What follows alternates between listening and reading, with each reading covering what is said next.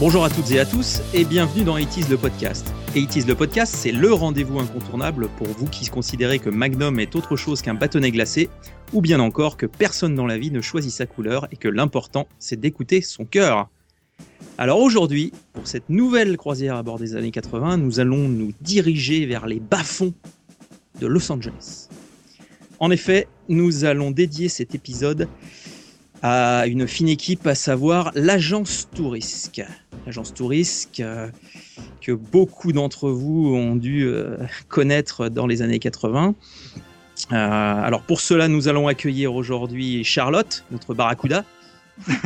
ça va Charlotte? Le camion, ça va, tout ça? Non, mais je- ça me va bien, ouais, ça va super nickel. Ouais. Nickel. Bon, les bijoux, euh, non mais c'est- c'était normal, c'était normal. Elle coûte cher en bijoux. Donc euh, oui, j'allais oublier de bien, bien évidemment de, de vous souhaiter une bonne année à toutes et à tous. Bonne avant année, les ce, Ah ce ouais, bonne podcast. année. Bonne Belle année. année- bonne année 1984. Voilà. Donc si Barracuda va bien, c'est déjà ça. Euh, on accueille également bien sûr euh, Imraj, notre looping.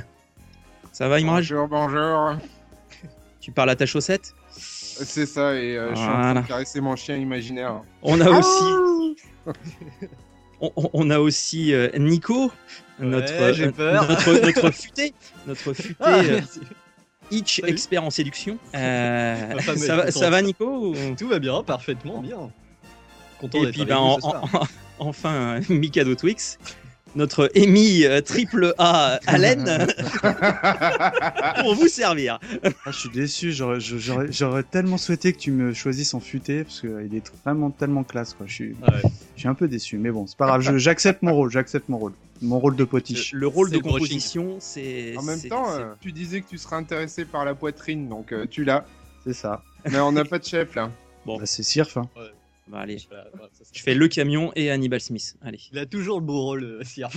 Donc, euh, avant tout, nous allons faire un très rapide retour sur, euh, sur notre émission précédente euh, qui a traité, bien évidemment, je ne vous le referai pas en japonais, mais. Euh, Oh, quand c'est chaud, oh rigole. no Alocadia SSX, SSX. donc, Albat. Euh, alors, Mika, bah, si, euh, si tu peux nous. euh, Bah, euh, oui, on a eu, euh, en fait, on a, on commence à avoir de quelques commentaires réguliers sur notre site internet, notre tout nouveau, tout beau, tout site, donc 80slepodcast.fr. Et on a un commentaire de Yuki Yuki qui, euh, qui nous dit globalement euh, qu'elle a apprécié, euh, enfin il ou elle pardon a apprécié l'émission qui par moment l'a fait beaucoup rire. Et euh, parce que il explique qu'il a vu une de ses séries favorites sous un nouveau jour. Voilà. Elle nous dit que bon, dans l'ensemble, on a bien quand même euh, constaté, euh, on a bien euh, cerné la série malgré quelques maladresses, et, il nous confirme bien qu'il y a bien 42 euh, équi- euh, équipages. Et en revanche, la, la sœur d'Esmeralda n'est pas du tout Maya, qui est fiancée à notre beau pirate, mais bien Maatel, la passagère du Galaxy Express 999. Et sinon, euh, sur Twitter, alors là, je fais un gros, gros, gros, euh, une grosse dédicace à euh, Yao, qui régulièrement nous fait des dessins bah, de mise en scène, à savoir par exemple Albator en, en plein podcast, Gremlins, tout ça. Donc, euh, si s'il nous écoute, et je sais qu'il nous écoute régulièrement, je lui fais un gros coucou.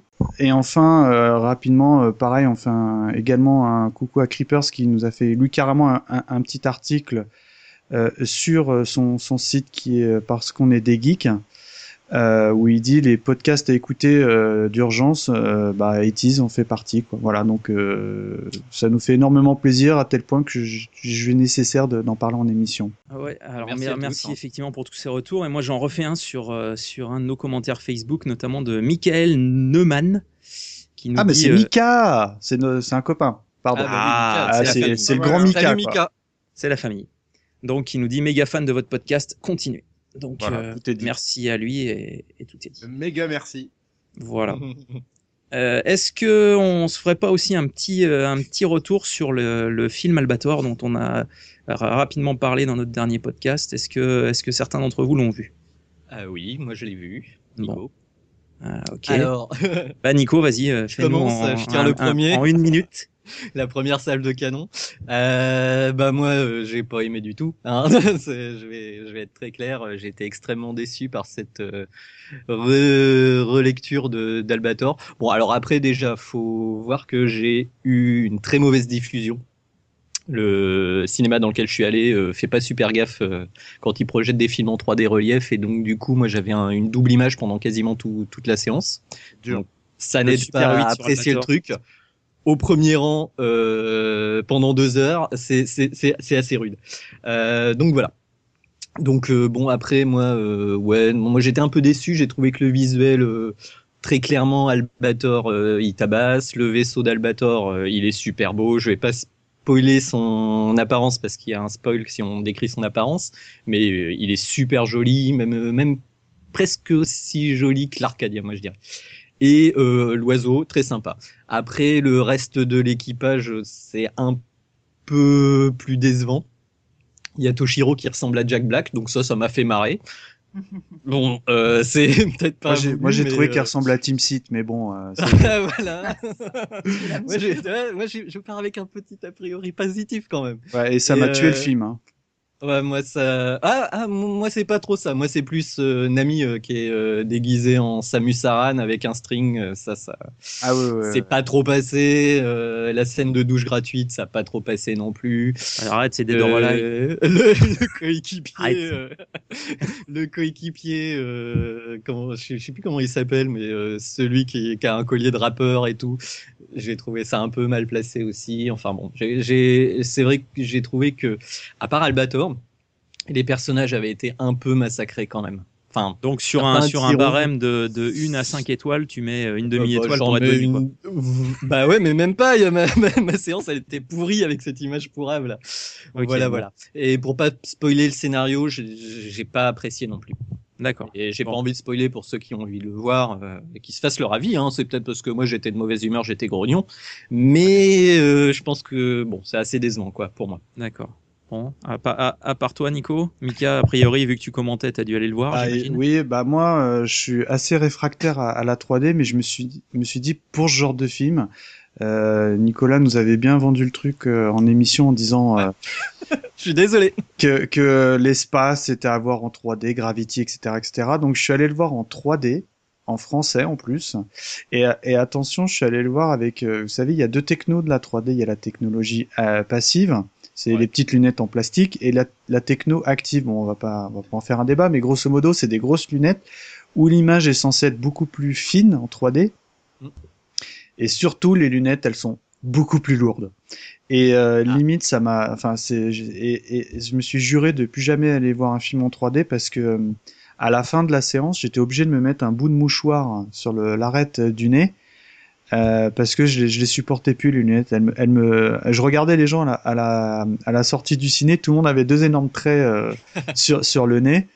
Et euh, bon bah c'est tout bête, j'appuie dessus, mais ça m'a presque gâché le film. Et moi je rejoins euh, tout à fait Nicolas. euh, bon bah je l'ai vu au ciné, j'ai trouvé ça bon, euh, ça détend, enfin, mais j'ai pas trouvé ça extraordinaire. Je me suis même peut-être un petit peu embêté quoi. Voilà. Par contre techniquement, je l'ai trouvé vraiment très très propre. hein. Euh, oui, Donc, de- euh, la- de- la de- de 3D est zéro. propre. De 0 à Et, 5, euh, tu mets combien Ah, euh, je mets je mets 3 moi, je mets 3. Ah oui. Ouais, ouais, ouais, mais c'est Gentil. pas. Oui, je suis gentil, puis c'est un- c'est notre fond de commerce. mais, euh, mais, euh, mais bon, c'est pas l'histoire. elle- La relecture du mythe, euh, je, je rejoins Nicolas, j'ai pas accroché. Et puis moi, en revanche, je trouve que Albator est pas tellement mis en avant, quoi. Limite, il. Ah non non, c'est le personnage euh, secondaire. Ouais, euh, voilà, j'ai euh, trouvé que c'était qui, et, et la, la nénette là qui fait penser à Metroid, euh, bah c'est Nausicaa, non? Je Oui, c'est je- Nausicaa, pardon. voilà, et euh, je l'ai trouvé what the quoi. J'ai j'ai halluciné comme elle est. Ma femme elle m'a fait une remarque. Je suis désolé, je suis obligé de le placer, je suis un peu long, mais elle m'a dit ils ont réussi à faire un personnage en 3D qui joue mal. Et, et ça, et pour moi, euh, elle me sort ça pendant le film, donc barre, barre de rire. Et, euh, et ça plus Team Seat, euh, ça m'a ça m'a plombé le film quoi. Voilà. Mais sinon, ça à voir au cinéma. hein. Eh bien, merci pour ces retours. De mon côté, je suis aussi allé le voir. Je vais, je vais pas m'étendre, mais euh, bah, Toshiro, il ressemble à rien. Ah, ni à Team Seat, ni à... il ressemble à rien. Euh, j'ai pas du tout aimé les armures euh, intégrales euh, façon euh, Bioshock avec les petits trous verts et bleus là. Ah bah moi j'ai Ça bien aimé. ça- Ah, moi j'ai- pas aimé parce que je trouvais pas que ça collait à l'atmosphère, enfin l'univers d'Albator. Par contre, de- il y, a, y a Taran, je te coupe, on le voit très très peu, mais en revanche, je trouvais qu'il était assez assez bien fait. Mais on le voit deux secondes en flashback, quoi. Donc c'est bête. Si- Sinon, sinon, ça respectait quand même le côté. euh, alors, faut planter euh, la petite graine, tout ça, sur une planète et ainsi de suite. Oui, oui, c'est. Voilà. Euh, mais, mais, mais, alors, comme le disait Mi- Mika, il faut le voir au cinéma, je pense. Par contre, je sors de ce film, je n'ai rien retenu. Ouais. Mais c'est vrai, c'est, enfin voilà, c'est, on me demande dans, dans trois mois, je dis, je, je sais pas. Non, puis euh, le, le, le, le, le- le- l'hologramme et tout, euh, c'est, bon, enfin bref. Ah, mais cette scène est fa- fabuleuse. J'ai- Voilà, on va c'est- pas le spoiler pour les auditeurs, mais on- on- j'ai- beaucoup ri. Et Euh, donc, tu lui donnais combien d'étoiles à ce film? Très honnêtement, euh, un 2. 2, 2 et demi, deux et demi si tu y vas vraiment euh, en attendant rien. Mais, euh, mais bon, après, après, tu peux mettre un bonus sur le côté euh, euh, t'es fan d'Albator parce que les fans euh, je seront déçus par certains côtés, mais Ouais. euh, reconnaîtront quand même pas mal de choses. Ah bah les pas fans, ils détestent, hein, clairement. Je pense. Ah, les pas fans détestent D'accord. Ah oui, clairement. Je pense. Et toi alors, euh, Imraj, est-ce que tu, tu as vu ce, ce long métrage Albator? Mais malheureusement, non. Et euh, j'ai pas pu sauter de, de repas de famille euh, comme je l'avais prévu. Euh, donc voilà, je suis, je suis assez déçu. Enfin, je suis assez déçu de pas l'avoir vu, mais bon, c'est, pas oublier qu'on est, euh, on est dans, au fin fond des Vosges, donc euh, les, les, les, les films durent pas très longtemps au cinéma. Donc on ira peut-être le voir si on arrive à trouver un petit créneau. Par contre, je sais pas si, à mon avis, il va falloir s'attendre à une, une déferlante de, de ce genre de choses, parce que j'ai vu aujourd'hui en fait qu'ils allaient faire un film qui a à peu près le même genre de graphisme sur les Chevaliers du Zodiaque. hein. Donc ils vont faire une Ah, oui, tout à fait, 3D ouais. Chevaliers du Zodiaque. hein. Bon, bah merci Imraj pour ce retour sur, euh, sur euh, ta non-vision d'Albator. Exactement. Toujours. Mais j'y reviendrai peut-être au prochain podcast. Euh, Ch- Charlotte, euh, Ah, petit, Non, petit moi commentaire Malheureusement. Toujours bloqué dans la salle des machines, quoi. Absolument. Voilà. Eh bien, merci à tous pour tous ces retours sur, euh, sur le film Albator. Alors, on va, on va basculer sur le, journal du 15 janvier. Euh, Nico, je te, je te propose qu'on s'écoute ça.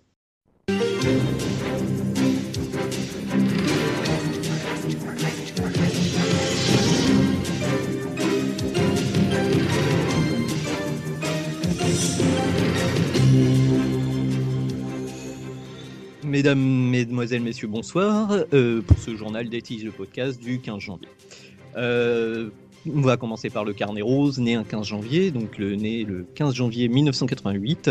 Le DJ euh, musicien Skrillex, le chef de file du mouvement dubstep, la musique qui fait wow wow wow wow, et donc qui est donc officiellement décédé il y a à peu près 2-3 ans. La musique ou La musique, pas le mec. La musique, Ouais, ouais, ouais. pas le jeune homme euh, qui va très bien, enfin j'espère. Parce qu'il peut être officieusement décédé, mais c'est autre chose. Voilà, exactement.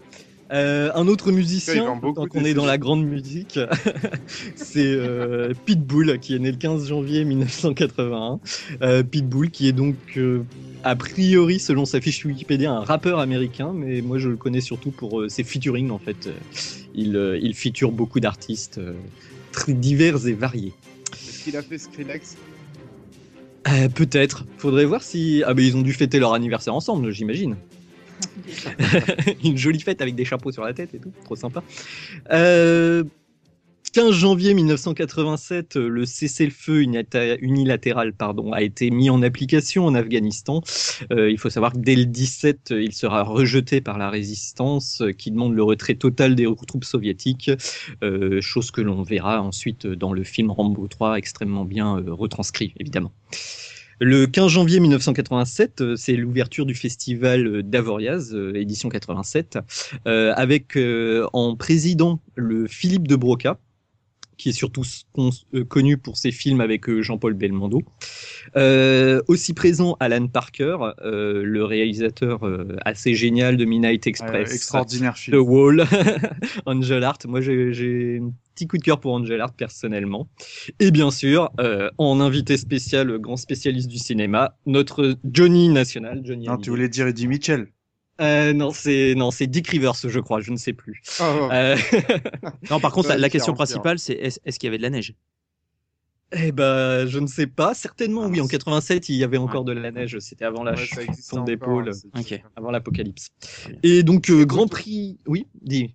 Non, non, je- tu disais Belmondo, mais en fait, euh, il vous rappelle pas quelqu'un, Belmondo? Si, si, un grand héros blond euh, de l'espace Avec un cigare, c'est avec un cigare. Ouais, mais il, il a un petit côté Hannibal aussi, non? Parce que Moi, je Euh, pense à Hannibal, mais effectivement, avec Cobra, c'est évident, mais euh, il a un petit Ah, côté pas. Bah, dans, dans, dans un futur remake, peut-être qu'ils prendront euh, Jean-Paul Belmondo, même s'il est un peu vieux. Avec un, avec un siège roulant euh, customisé noir Oh, c'est avec. Oh, c'est slam. C'est très laid. On va être en explicite. Euh, sinon, bah, euh, durant ce festival d'Avoriaz, euh, euh, Grand Prix attribué à Blue Velvet de David Lynch.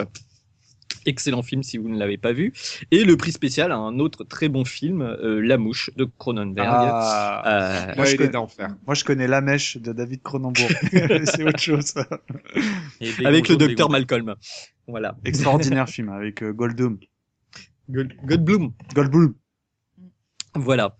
Eh bien, je vous souhaite une très bonne soirée en compagnie de nos cinq amis de l'agence Tourisque. Euh, à vous les studios. Accusés d'un vol qu'ils n'ont pas commis, n'ayant aucun moyen d'en faire la preuve. Ils fuient sans cesse devant leurs poursuivants. Pour subsister, ils emploient leurs compétences. Quand la loi ne peut plus rien pour vous, il vous reste un recours, un seul, l'agence Tourisque.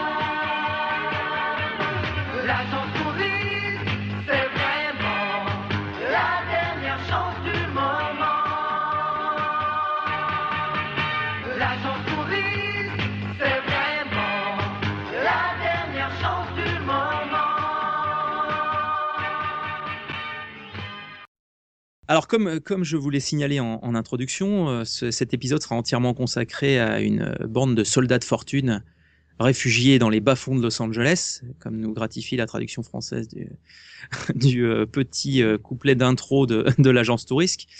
Donc, cette agence Tourisque est une série qui va s'étaler de 1983 à 1987, tout au long de cinq saisons, à savoir 98 épisodes.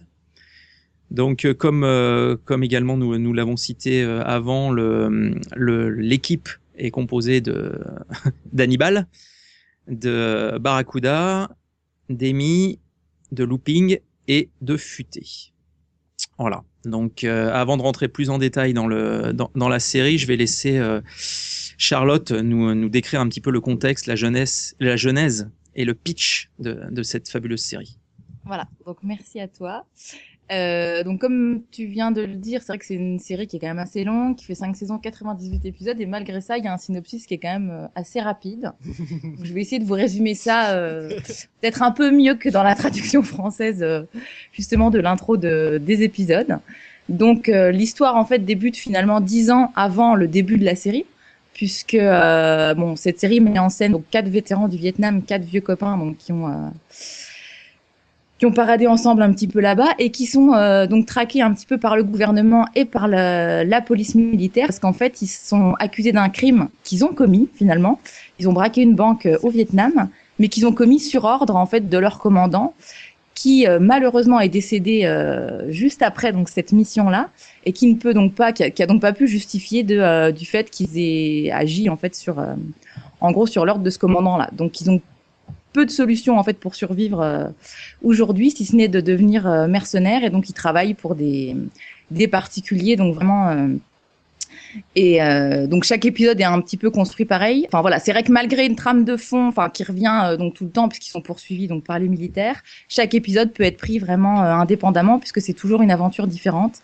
C'est un petit peu devenu les Robins des Bois des temps modernes. En fait, ils se mettent à aider un petit peu tout le monde, la veuve, l'orphelin, et et c'est un petit peu le voilà le principe de la série. Donc, euh, il faut savoir que c'est une série donc euh, qui, qui est sortie dans un contexte un petit peu particulier, puisque dans les années 80, hein, c'est le moment euh, où tous les vétérans du Vietnam, du coup, donc de retour au pays, ont un petit peu de mal à se à se réinsérer dans la société. Et donc cette série-là, elle traite, bon, même avec un petit peu de légèreté, on va dire, comparativement à ce que peuvent se à ce que peuvent comment vivre ces, ces vétérans du Vietnam, mais ça justement, ça permet peut-être un petit peu de euh, de dédramatiser la situation. C'est-à-dire que euh, c'est vrai que de retour au pays, ces soldats-là ont eu un petit peu de bah déjà ont rencontré des difficultés qu'on peut s'imaginer hein, après la guerre et se sont un petit peu opposés à l'opinion publique qui avait pas vraiment de de respect pour eux parce que enfin la population américaine était un petit peu dégoûtée par la guerre à ce moment-là enfin vous connaissez un petit peu le contexte américain dans ces moments-là et c'est vrai que c'est je pense c'est ce qu'a voulu un petit peu euh, montrer euh, le producteur, enfin le réalisateur producteur de la série, Stephen G. Cannell en fait. Euh, C'était une façon un petit peu de réhabiliter le soldat qui n'y était un petit peu pour rien et qui est accusé en permanence de tout ce qui a pu se passer pendant la guerre. Voilà, voilà. Donc c'est un petit peu le, c'est un petit peu là-dessus que s'est créée la, la série. Euh, donc l'agence touriste, c'est aussi la première, enfin c'est une des premières séries, il faut le savoir, qui a mis en scène euh, plusieurs personnages en fait, qui a mis en, en scène le principe de l'équipe, c'est-à-dire avec des personnages un peu clichés. Là, on a le gros costaud, euh, le mec, le beau gosse intelligent, enfin bref, le, le chef, etc.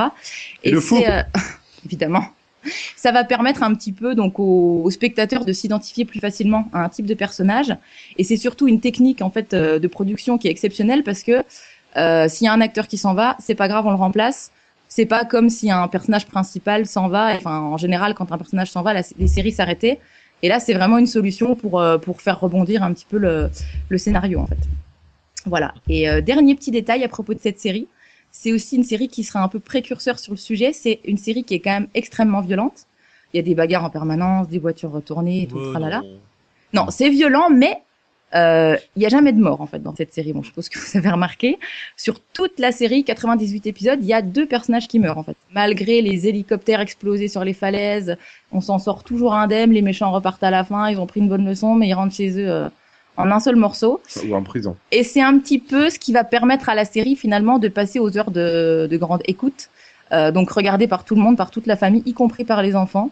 Malgré et donc c'est un petit peu l'introduction de la violence à la télévision aux heures, euh, ben, aux heures, euh, aux heures familiales en fait un petit peu. Voilà. Et c'est là-dessus. euh, voilà, ce qu'il y avait à remarquer un petit peu sur euh, sur le sujet. Eh bien, merci Charlotte de, de cette introduction et du, du contexte de, de cette série L'Agence Tourisque. Alors, est-ce que, est-ce que Nico, tu peux nous, euh, nous parler de ta découverte de cette série, L'Agence Tourisque Ah, bien, bien, bien, avec plaisir. Euh, donc moi, euh, la série, bah, je l'ai découverte au moment de la première diffusion en France. Euh, je me souviens très vaguement que ça devait passer le samedi après-midi entre euh, les Mystères de l'Ouest et euh, comment il s'appelait euh, ah, euh. L'homme qui tombe à pic. Non, l'homme euh, Starsky Hutch, c'est pas des dimanches? Ah non, c'était Enfin le bon. dimanche, ouais. Ouais, donc enfin entre ces séries, donc c'était euh, c'était des séries ultra américaines qui passaient sur la 1 ou la 2. La une est à vous. La une est à vous, d'accord. Ah, c'était euh, pas Montiel qui présentait ça? Euh, oui, Oh, le Oh, oh. flashback, bravo Oh, avec les, le oh mur de joli. télé, le mur de télé où tu avais Ah oui, euh, oui, appelé, oh appelé pour euh, dire euh, je veux la prochaine série, c'est tel De toute façon, c'était animal. tout le ou- temps les mêmes. Ouais, ouais, ouais. Mais, euh, oui, oui, euh, voilà, ouais, exactement. Bah moi, c'était ça, c'était ça. Et c'était vraiment, je me souviens, euh, c'était vraiment une série que euh, j'avais vraiment pas envie de perdre. Et euh, je me souviens effectivement ce que disait Charlotte, c'était que c'était une sé- série où euh, ça, ça, ça explosait de partout. euh, c'était, enfin voilà, c'était relativement violent, même si personne mourait et tout ça.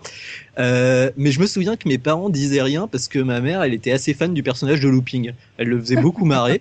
Et du Je coup, euh, bah, ça passait. voilà.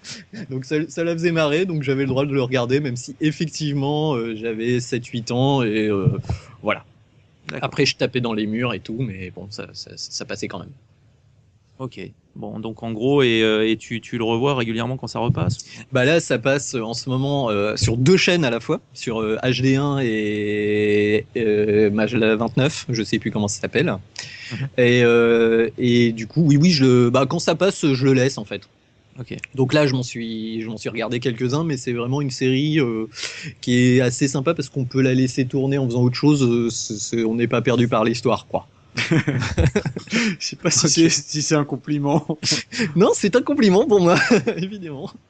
Voilà, non, mais c'est vraiment, euh, c'est vraiment une très, enfin, voilà, on va en revenir à la On fin. en, on en, on en reparlera série. Bon, bah merci Nico. Et toi, et toi Mika, euh, quelle, euh, quelle fut ta Bah, bah, moi, découverte de cette série? e- Exactement dans le même contexte que, que Nico. Euh, J'avais complètement oublié que ça passait dans la une est à vous là. Mais euh, c'était, j'adorais. Je, pareil, mes parents me laissaient le regarder et euh, parce que mm, là, je les ai vus aujourd'hui avec mes yeux de, de de papa. Et je me dis que c'est clair que c'est un truc que je pourrais très facilement regarder avec mes enfants aujourd'hui sans que ça les perturbe ou euh, qu'il y ait de la tripaille à l'air ou des trucs comme ça quoi. Et, euh, et moi je rejoins complètement Nico, c'est je l'ai vraiment découvert à la première diffusion donc sur TF1 euh, bah, dans l'émission là que tu, tu- la une est à vous euh, dont j'avais totalement occulté euh, l'existence. Sachant que pour préciser, euh, L'homme qui tombe à pic, c'était une série obligatoire et c'était les séries d'après que tu choisissais. Puisque 13h20, c'était euh, 13h25, c'était euh, L'homme qui tombe à pic et après, tu avais les séries que tu choisissais. Voilà. Et il y avait quoi comme choix? Ah, il y avait il y a eu un flic dans la mafia, il y a eu euh, Les mystères de Euh, l'Ouest, certainement. et, et après ils ont remplacé euh, ils ont remplacé l'homme qui tombe à pic par euh, bien évidemment euh, Matt Houston. Oh mon dieu. évidemment. La purge pour l'enfant que j'étais. ça ça m'ennuyait tellement. Ah, mais j'aimais je- pas. Je, je pouvais pas, ouais. Ah, C'était, Matt euh, Houston ah, Matouston, ouais, non. sachant, sachant- sachant- sachant que dans le générique de il, es, euh, il- il arrive, il, il arrive pour défoncer une porte et en fait, non, il se dit si j'essayais de l'ouvrir. Et tu le vois qui prend la poignée et qui ouvre la porte. Pas besoin de la défoncer. C'est magnifique, c'est Houston. C'est pas Mr. T, ça. Voilà. Donc, euh, donc excuse-nous, Mickey, on t'a on t'a un peu. Non, non, non, tout est dit. euh, pareil, euh, découverte à l'époque. euh, J'adorais cette série et, et je suis euh, extrêmement content de- d'en parler ce soir. D'ailleurs, je fais tout de suite euh, un aparté, hein, c'est comme d'hab. Euh, je dédie euh, cet épisode à mon euh, frère d'armes, à mon copain de la case rétro, euh, Ah bah oui. Subikun. Non, je rigole. Il y a un épisode où tu vois. non, à, à mon partenaire de jeu et euh, de tous les jours qui euh, a le pseudo de Looping. Voilà. Bon, bah merci Mika pour cette découverte. Euh, Ch- Charlotte, de ton côté, j'imagine qu'une série un peu virile comme ça, ça a su euh, dès la, la plus tendre enfance euh, te transporter. Il y avait Voilà. des beaux gosses. Tu- Ah, eh, évidemment. alors attends, vous ne croyez pas si bien dire? Alors, je me souviens pas franchement de la première fois que j'ai regardé, puisque je regardais ça, j'avais entre 5 et 7 ans. Euh, puisque c'est l'époque où ma mère est complètement dingue de séries télé. Et en fait, elle passait des heures, enfin, c'était des week-ends entiers, samedi, dimanche, devant la télé, à regarder euh, donc de tout, vraiment de Wonder Woman à euh, Magnum, en passant par euh, L'amour du risque, Rick Hunter, euh, enfin la totale, quoi. Et donc, j'ai découvert cette série-là euh, parmi d'autres, et j'étais vraiment red dingue de cette série. Je comprenais absolument rien au scénario, bien évidemment, à l'âge que j'avais. pas. Bah oui, non, mais quand même, il y a un minimum de. Mais, mais j'avais un, j'étais en kiff de tous les personnages. Enfin, je trouvais les personnages extraordinaires ouais. et j'étais, j'étais amoureuse de Looping, mais red dingue amoureuse. Donc voilà. je le trouvais juste génial, trop beau et trop drôle et tout et tout. Et du coup, je. Non, mais c'est vrai. La coiffure, la coiffure, j'imagine, la coiffure. j- J'ai pas les mêmes cheveux. J'ai plutôt les cheveux de futé en fait, si vous voyez. Oh, ouais, la enfin, bon, tu ressembles plus à Looping, je t'avoue, chérie. Non, mais voilà. Enfin, bref, pour moi, c'était. Et j'ai pris un plaisir juste de dingue à revoir les épisodes. Je me suis juste fait trop plaisir et c'était trop de bonheur. Voilà. Est-ce que tu as demandé à ta mère de venir pour les voir avec toi? Alors non, parce que alors attendez, parce que ma mère s'en défend aujourd'hui. Quand je lui dis tu te souviens, regardez ça ou ça, elle me dit oh, ça va pas, non, j'ai jamais regardé ça. Voilà, ça c'est ma mère. Mais elle a tout regardé, je peux vous le, je peux vous le jurer. Ce podcast est dédicacé à la mère de Charlotte. À maman, à toi maman. À toi, maman. Ok, bon, bah, merci. Et puis Imraj, puisque tu meurs d'envie de, de donner ta découverte de l'agence tourique, je, je- je t'en prie. Ben moi en fait, euh, je- Il était amoureux de Barracuda. non. Je commençais, j'ai commencé à regarder la série en fait à travers le nombril de ma mère, parce qu'en 1983, j'étais pas encore tout à fait sorti. Donc j'ai entrevu un petit peu de lumière et euh, je, je, je percevais en fait euh, les percussions euh, des, des armes, les basses en fait à travers le ventre de ma mère. Oui, non mais allez. Voilà. Non, plus, plus sérieusement, euh, je sais pas trop où je vais. Euh, j'ai pas de souvenir précis de la découverte. Par contre, j'ai un souvenir très précis euh, de, euh, je sais pas, c'est le genre de, série où tu zappais un peu au hasard et tu tombais dessus en fait. Et, euh, et contrairement à beaucoup de choses, tu restais dessus en fait parce que c'était toujours plaisant à regarder. Enfin voilà, c'est, je sais pas, y a, ça ferait sursauter les gens aujourd'hui de, de voir toute cette violence, etc. Mais finalement, quand tu vois qu'il n'y a pas un mort dans la série, avec un petit peu de recul, tu t'aperçois que, euh, voilà, en fait, elle est, elle est assez, comme disait Mikado, en fait, c'est une série qu'on peut presque faire regarder à des enfants. Elle est euh, légère en fait. elle est, elle est légère, l'ambiance est Ouais, légère. voilà, c'est tout à fait le terme, c'est très léger quoi. Enfin, Les, les personnages se prennent pas au sérieux, la série ne se prend pas au sérieux, et, euh, et voilà. Et Les le bâtiments, que- les bâtiments ne, ne- sont très légers. ouais, Les voitures. Alors ouais, voilà. Pour moi, c'est ça en fait. C'est euh, quand, quand on parle de la série, j'ai deux images qui vont, viennent en tête. En fait, la première, c'est le, le camion, évidemment, et Ah bah puis oui. la deuxième, c'est la voiture retournée évidemment. euh, avec la caméra euh, Par en dessous. poil juste à côté, en dessous du, du tremplin, en fait. Voilà. Voilà. Et donc cette série, bon, ben j'ai pas de souvenir précis de la découverte, mais par contre, j'ai beaucoup de souvenirs de euh, de l'avoir regardé euh, longtemps et toujours avec beaucoup de plaisir. Et Bon, bah, beaucoup merci. plus que d'autres séries. Merci Et toi, Imraj Sierra pour cette, euh, cette non-découverte de la série Agence Touriste. Non mais un, un jour je vous, un jour je vous blufferai. Vous connaîtrez, tu connaîtras une série. Euh, Et toi, bah, euh, Sirf, euh, comment t'as découvert ça? Euh, l'agence Tourisque, c'est plusieurs choses pour moi. C'est avant tout euh, une envie de se mettre au cigare, puisque j'adorais Hannibal qui fumait ses cigares. J'étais un peu jeune pour, euh, pour me mettre au cigare. Il y a aussi le fait que j'ai eu un classeur en CE2 Oh la où vache, il y avait l'agence touristique dessus. Extrait Ah ouais. d'un épisode donc j'ai revu que j'ai revu effectivement pour préparer l'émission et que j'ai encore et que j'ai encore, je l'ai gardé euh, Ah, chez mes parents. dérivé, là, tiens, c'est bien. ça. Et puis euh, et puis euh, et puis surtout de toute façon, euh, c'était tellement euh, enfin je sais pas vous mais euh, sais que moi et, et, et mes copains de l'époque, on s'amusait toujours à Ah oui. à jouer à l'agence touriste quoi. Ça faisait partie des jeux euh, voilà, on faisait quatre chaises et on faisait le, le camion. Euh, Après dès qu'on allait euh, dehors, on s'amusait à se jeter dans la paille et autres. Euh, Enfin bon euh, voilà, donc pour moi c'est un ensemble de T'as renversé Donc- la voiture de tes parents, euh, t'as fait un bazooka avec un tuyau. Bah, évidemment, et, et- et mes parents étaient commerçants, ouais. j'ai défoncé la, la devanture du commerce avec une voiture. Enfin bon, j'ai- j'ai j'ai- j'ai insulté les shérifs locaux. Enfin bon. Non, mais trêve de plaisanterie, c'est vrai que c'est une série qui m'a accompagné euh, à pas mal d'étapes, puisque rediffusée et moult rediffusée. Donc, euh, et qui d'ailleurs, euh, enfin, co- comme le disait euh, précédemment euh, Nico, euh, moi j'ai, je, je regarde et je le, je le mets en fond régulièrement quand je tombe dessus. Bon, à la moindre rediffusion. J'attends la soirée thématique sur Arte d'ailleurs, mais ça tarde un peu à venir. Mais bon, peut-être un jour, on ne sait pas. Voilà donc pour ma pour, pour ma découverte de, de, de cette série, euh, l'agence Tourisque. Alors suite euh, su- suite un peu à, à ce, survol de, de nos expériences euh, avec la, la, la série, on va on va un peu ouvrir le, le, le débat justement sur le le côté parodique et les, les clichés de la série. Donc on a on a commencé à les évoquer rapidement euh, juste avant. Mais le, le premier cliché euh, de l'agence touriste que j'ai que j'ai que j'ai j'ai retenu, c'est euh, bah, le côté euh, carton pâte des bâtiments, par exemple. Donc c'est c'est c'est vrai qu'on remarque souvent dans un épisode de l'agence touriste, on nous fait des gros plans sur certains bâtiments.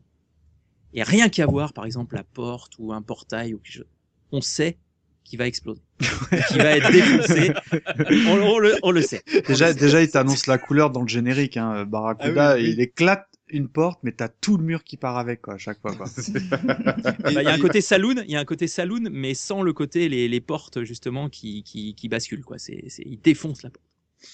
Et, euh, le truc qui est complètement dingue d'ailleurs à cette époque, euh, je sais c'est pas exactement ça, mais c'est que euh, tout l'épisode, enfin pas sur tous les épisodes, mais euh, la plupart des épisodes sont résumés au début. Tu sais ce que tu vas voir. Tu sais Alors, que ça va alors, péter. alors et ça, euh, pour les avoir revus en DVD, ouais. euh, c'est pas sur les Ah. premières saisons, ça. sur une minorité, c'est la Et, et 3 c'est et, euh, et je me souviens que c'était un truc très années 80 ça de te faire. Un, un résumé de l'épisode et aujourd'hui on dit on dirait mais mince c'est du spoil attends je me fais spoiler mon- et et, euh, et ça en revanche euh, sur parce que Sirf m'a prêté tous les DVD euh, ça c'est un truc que j'ai passé systématiquement quoi parce que euh, Ah, ça te ça, enfin, en fait ça spoil le truc quoi enfin Ouais, c'est- c'est- cela dit, cela dit très pratique pour réviser. oui, oui, ouais. Pour le coup. oui, oui, mais euh, mais sinon, euh, Ouais. ouais, bah, et, et ça, tu l'avais, tu l'avais pas dans les premières saisons. Et moi, non, ça, c'est un truc que j'ai vraiment, j'ai toujours détesté ça. Ouais, moi aussi. Ah, moi je trouvais ça génial. En- Dans, en dans- les premières saisons, dans les premières saisons, c'était dans le générique de fin en fait, où tu avais des petits morceaux de ce qui s'était Ah, passé ouais, et hop, ouais. ils arrêtaient, et ils mettaient euh, producteur, euh, machin, tac, et ça repartait. et Il y avait plusieurs, épi- c'était à la fin en fait, les premières saisons, des épisodes. Bah, en fait, à la base, c'était un truc qui était pensé pour les séries à, à- entre guillemets à, à histoire unique. C'est-à-dire que ça te faisait un résumé avant la des, pub aux des, des, des quelques épisodes euh, précédents, mais là, comme c'est des one shot à chaque euh, à chaque euh, à chaque diffusion, enfin à chaque euh, numéro. sauf quelques rares exceptions. Ouais, oui, mais dans, l'ensemble, c'est des one shot, donc il y a aucun intérêt d'avoir ce genre de d'introduction, quoi. C'est ça. C'est ça. Mais, mais on retrouve ça aussi dans pas mal d'autres séries des années 80. hein, C'est vrai, c'est euh, les supercoptères et compagnie, c'était comme ça, c'était pareil. Ah oui, mais bah toutes. Hein, c'était euh, ça, c'est vraiment un truc qui est typiquement euh, 80s. 80s, quoi, vraiment, C'est ça. qui, est- qui a pas très bien vieilli. Mais bon, mais j'aimais bien ça à l'époque. Ah, moi, Mais par, contre, mais, mais par contre, c'est vrai que euh, toujours pour rester dans le domaine des, des bâtiments et des, des, des choses en contreplaqué euh, qui explosent en, en, ou prennent feu en deux secondes, il y avait aussi dans, dans le même registre les voitures. Donc la, la voiture dans les années, dans les séries des années 80 est, est je pense, euh, dotée de, de C4 à bord. Puisque dès que dès qu'on allume un tant soit peu un mouchoir ou un truc, bah elle explose. C'est-à-dire Ouais, tout que- explose. Elle se les- retourne. les voitures- se retourne. Alors, j'ai jamais essayé de faire brûler une voiture, mais j'ai j'ai un ami pompier, euh, forcément, je lui ai posé ces questions-là. Ils m'ont dit, avant qu'une voiture explose, honnêtement, euh, c'est vraiment, enfin, il y a très très peu de chances qu'elle explose. Elle va brûler, oui, mais euh, pour qu'elle explose, il faut vraiment que ce soit des Bah. conditions bien particulières. Ah, c'est marrant, ça, me- ça me fait tout de suite penser à un film bon, qui est plus dans les années 90, euh, un film avec euh, Sch- Schwarzy là, euh, où il sort du film. Last Action Ah, Hero. Last Action Hero, oui. Et euh, dans le film, euh, en fait, le film est un cliché des, de des films des années 80, mais le, le héros du film sort de, de son film et pareil, il essaye de tirer sur une voiture et en fait, euh, bah, dans, il s'étonne que, que ça fait un trou et que la voiture se, se sauve. Quoi. Et c'est vrai que dans, dans, je dis ça parce que euh, les mecs ils tirent une fois, mais t'as la big explosion euh, euh, systématique quoi. Et puis elles, Ah oui. tiennent, elles tiennent pas très bien la route aussi les voitures. Dans... Non, oui, c'est suspension, Hein c'est pas trop ça. hein, euh, Alors, pour le coup, pour, le coup, euh, pour défendre, les voitures américaines ont des suspensions bien molles comme ça. Les vannes, les choses comme ça. euh, moi, je sais que ça m'avait frappé quand j'étais allé aux États-Unis. Euh, tu conduis une voiture là-bas, il y a, y a un côté effectivement suspension euh, très très très très molle. Donc euh, là, pour le coup, euh, après il y a le côté euh, voiture toujours en dérapage aussi. Peut noter comme comme cliché. J'ai l'impression que les, les voitures Mais ils ont effectivement, inventé le drift. Hein. euh. Et il y a des tremplins partout. Ah oui. c'est ça qui est quand même bien fait. Ça, ce, c'est pas ce qui est mal. assez marrant, c'est organisé. que, euh, c'est qu'en fait, euh, avec une voiture tout à fait standard, si tu rentres dans l'aile l'aile arrière d'un camion, tu colles. Ou, Enfin, tu, tu rentres dans une poussette, tu décolles. Enfin, tout, tout ce que tu rentres, en fait, tu décolles. Et, euh, et, j'aimerais bien, euh, j'ai pas, j'ai pas réussi à trouver le chiffre, mais j'aimerais bien savoir combien Ils ont ils ont retourné. flingué de voitures sur Ah, les mais cinq c'est c'est saisons. très typique des années 80, hein, Starsky Hutch et tout le tralala. Ouais, le ouais, nombre mais, de voitures de. euh, Ah bah, je pense qu'en moyenne, t'en avais bien 2-3 par épisode. Tu multiplies Ah, par une centaine d'épisodes. Voilà. Et euh, ouais, tout, le tout Hollywood de l'époque a dû retourner des. Enfin, il, doit y avoir une casse de voitures à Hollywood assez impressionnante en fait. De toute façon, c'est le souvenir qu'on en gardait quoi, de la Ouais, série. Moi, c'était les c'est les voitures voitures retournées. retournées. quoi. C'était vraiment. euh, Toujours la même chorégraphie pour ces voitures. C'est-à-dire qu'elles se retournent au ralenti et Le elles tire-bouchon, atterrissent quoi. toujours Le sur, euh, sur le, le toit, quand il y a un toit. Les mecs qui sont à l'intérieur, ils ressortent toujours après. Sans Ils ont un peu mal quand même. Ouais, un petit peu sonné. Même sans ceinture de sécurité. Ouais, même sans ceinture de sécurité. Attention. Les mecs, ils sont dans des jeeps militaires. Ouais. Il n'y a pas de toit Et de ils ressortent de la voiture euh, et ils repartent en courant. Il y a un épisode où ils font ça quand même. Obje- objectivement, ça, ça fait un peu comme dans un dessin animé. Moi, c'est ça que, que je Oui, vois. Quand oui, Bip. Bip le coyote, euh, il saute de, de, de 30 mètres de haut, et il, voilà, il s'écrase, mais il se relève tout de suite. C'est un peu l'idée. Mm. C'est le côté euh, dessin animé, en fait. Bah, Il Absolument. y Ouais, avait, y avait moi- moi, pas le réalisme qu'on recherche aujourd'hui dans une série à l'époque. Enfin, c'était vraiment, c'est exactement ça. C'est, euh, ça n'a rien de réaliste. Et les gens le Mm. prenaient comme ça. Une série qui, comme ça qui sortirait aujourd'hui, ce serait juste, euh, enfin, ce serait un beat quoi. Ok, alors, autre cliché qu'on peut noter, euh, le côté, euh, bah, les méchants tirent comme des cochons. Puisque il faut savoir que très souvent, euh, les, les membres de l'agence touriste euh, bah, se retrouvent un peu suspendus à un hélicoptère ou euh, se retrouvent devant les méchants et ils sont à peu près 5 ou 6 à leur tirer dessus. Mais Avec- au pire, ils ont le réservoir, ils ont le réservoir de l'hélicoptère, mais ils ont jamais, ils ne touchent jamais les membres de l'agence touriste. Donc, euh, mais ça c'est pareil, c'est commun aux séries, aux films des années 80. Il y, a, il y a quelques épisodes où, certains membres sont blessés, mais euh, dans, dans l'en- dans l'ensemble, c'est euh, très très très très rare quand même. Hein. En, fait, c'est aussi une série où les armes à feu ne font pas mal. C'est c'est ça qu'il faut retenir. C'est que c'est- c'est c'est- c'est plutôt fait pour faire du bruit que pour vraiment tuer des gens. Les armes à feu, c'est c'est pour faire euh, des rafales de vent euh, dans la dans la fume, dans la poussière devant les gens pendant qu'ils courent. Euh, Ouais. C'est fait pour faire euh, pour en- pour avoir le temps que le camion arrive, ce genre de choses. Mais euh, on menace les gens des fois avec une arme à feu. C'est ce que j'allais te dire, c'est pour montrer jamais genre toi, n'avance quoi. pas, n'avance pas. ouais. Ouais, ouais, tout à fait, ouais. ouais. Ah, c'est en c'est fait, assez, euh, c'est- pardon, c'est assez typique des, des séries de ces époques-là parce que, bon, moi, évidemment, pour préparer l'émission, j'en ai regardé un certain nombre et euh, le, le, le déroulé, c'est pratiquement toujours identique. Donc, euh, il y a Non. toujours un moment dans les, dans, dans, dans j'allais dire dans l'émission, dans, dans l'épisode où ils se font attraper. Et euh, en fait, ils les enferment et en disant bon, qu'est-ce qu'on va en faire et tout. Bon, on va leur creuser leur propre tombe. Enfin, mais en fait, euh, aujourd'hui, ça serait pouf, pouf, pouf, terminé, trois balles dans la tête, et puis c'est- on n'en parle plus. Et euh, oui, un dernier cliché, moi, qui, qui se faisait beaucoup dans ces séries à cette époque-là, c'est, c'est, c'est la petite blague à la fin et euh, le freeze sur image. On les voit tous qui se mettent à se marrer et pam, fin de la série et boum, on lance le générique. Ça, euh, c'est un truc qui se faisait beaucoup dans pas mal de séries et euh, dans l'agence touriste. Je sais pas si c'est le premier à le faire, mais c'était les meilleurs à le faire pour moi. Et dans le générique d'ouverture aussi, hein, ça, l'image elle frisait sur le, le souvent euh, la nénette. Curieusement, elle avait le téléphone à l'oreille, mais euh, je sais pas pourquoi, mais, euh, Mm. mais euh, ça frisait et ça mettait le nom en police euh, militaire qui s'appelle Ah ouais, la, sten- ouais. la, la stencil pour les, les graphistes. Et euh, moi, il y a un truc aussi que qui m'a fait halluciner parce que j'ai eu la chance, je vous dis, de les voir en DVD, donc avec la possibilité de mettre pause. Mhm. Et euh, les mecs, les acteurs de la série ne font jamais la moindre cascade. Même, alors, alors, écoutez, mais je vais vous donner un scoop. Même se mettre. Je vais vous donner un scoop. Barracuda ne conduit pas la voiture. Oh non, Enfin, C'est- pas tout le temps, pas Mais tout le temps, je- pas tout le tu viens de tuer notre enfance. Pas Alors, attendez, parce que Barracuda, c'est quand même le, le, le mec, pour moi, des années 80, peut-être le plus classe. Et euh, et euh, parce que c'est vraiment le faut, faut pouvoir le faut pouvoir le porter quand même hein, la coupe Ouais, euh, ouais, ouais.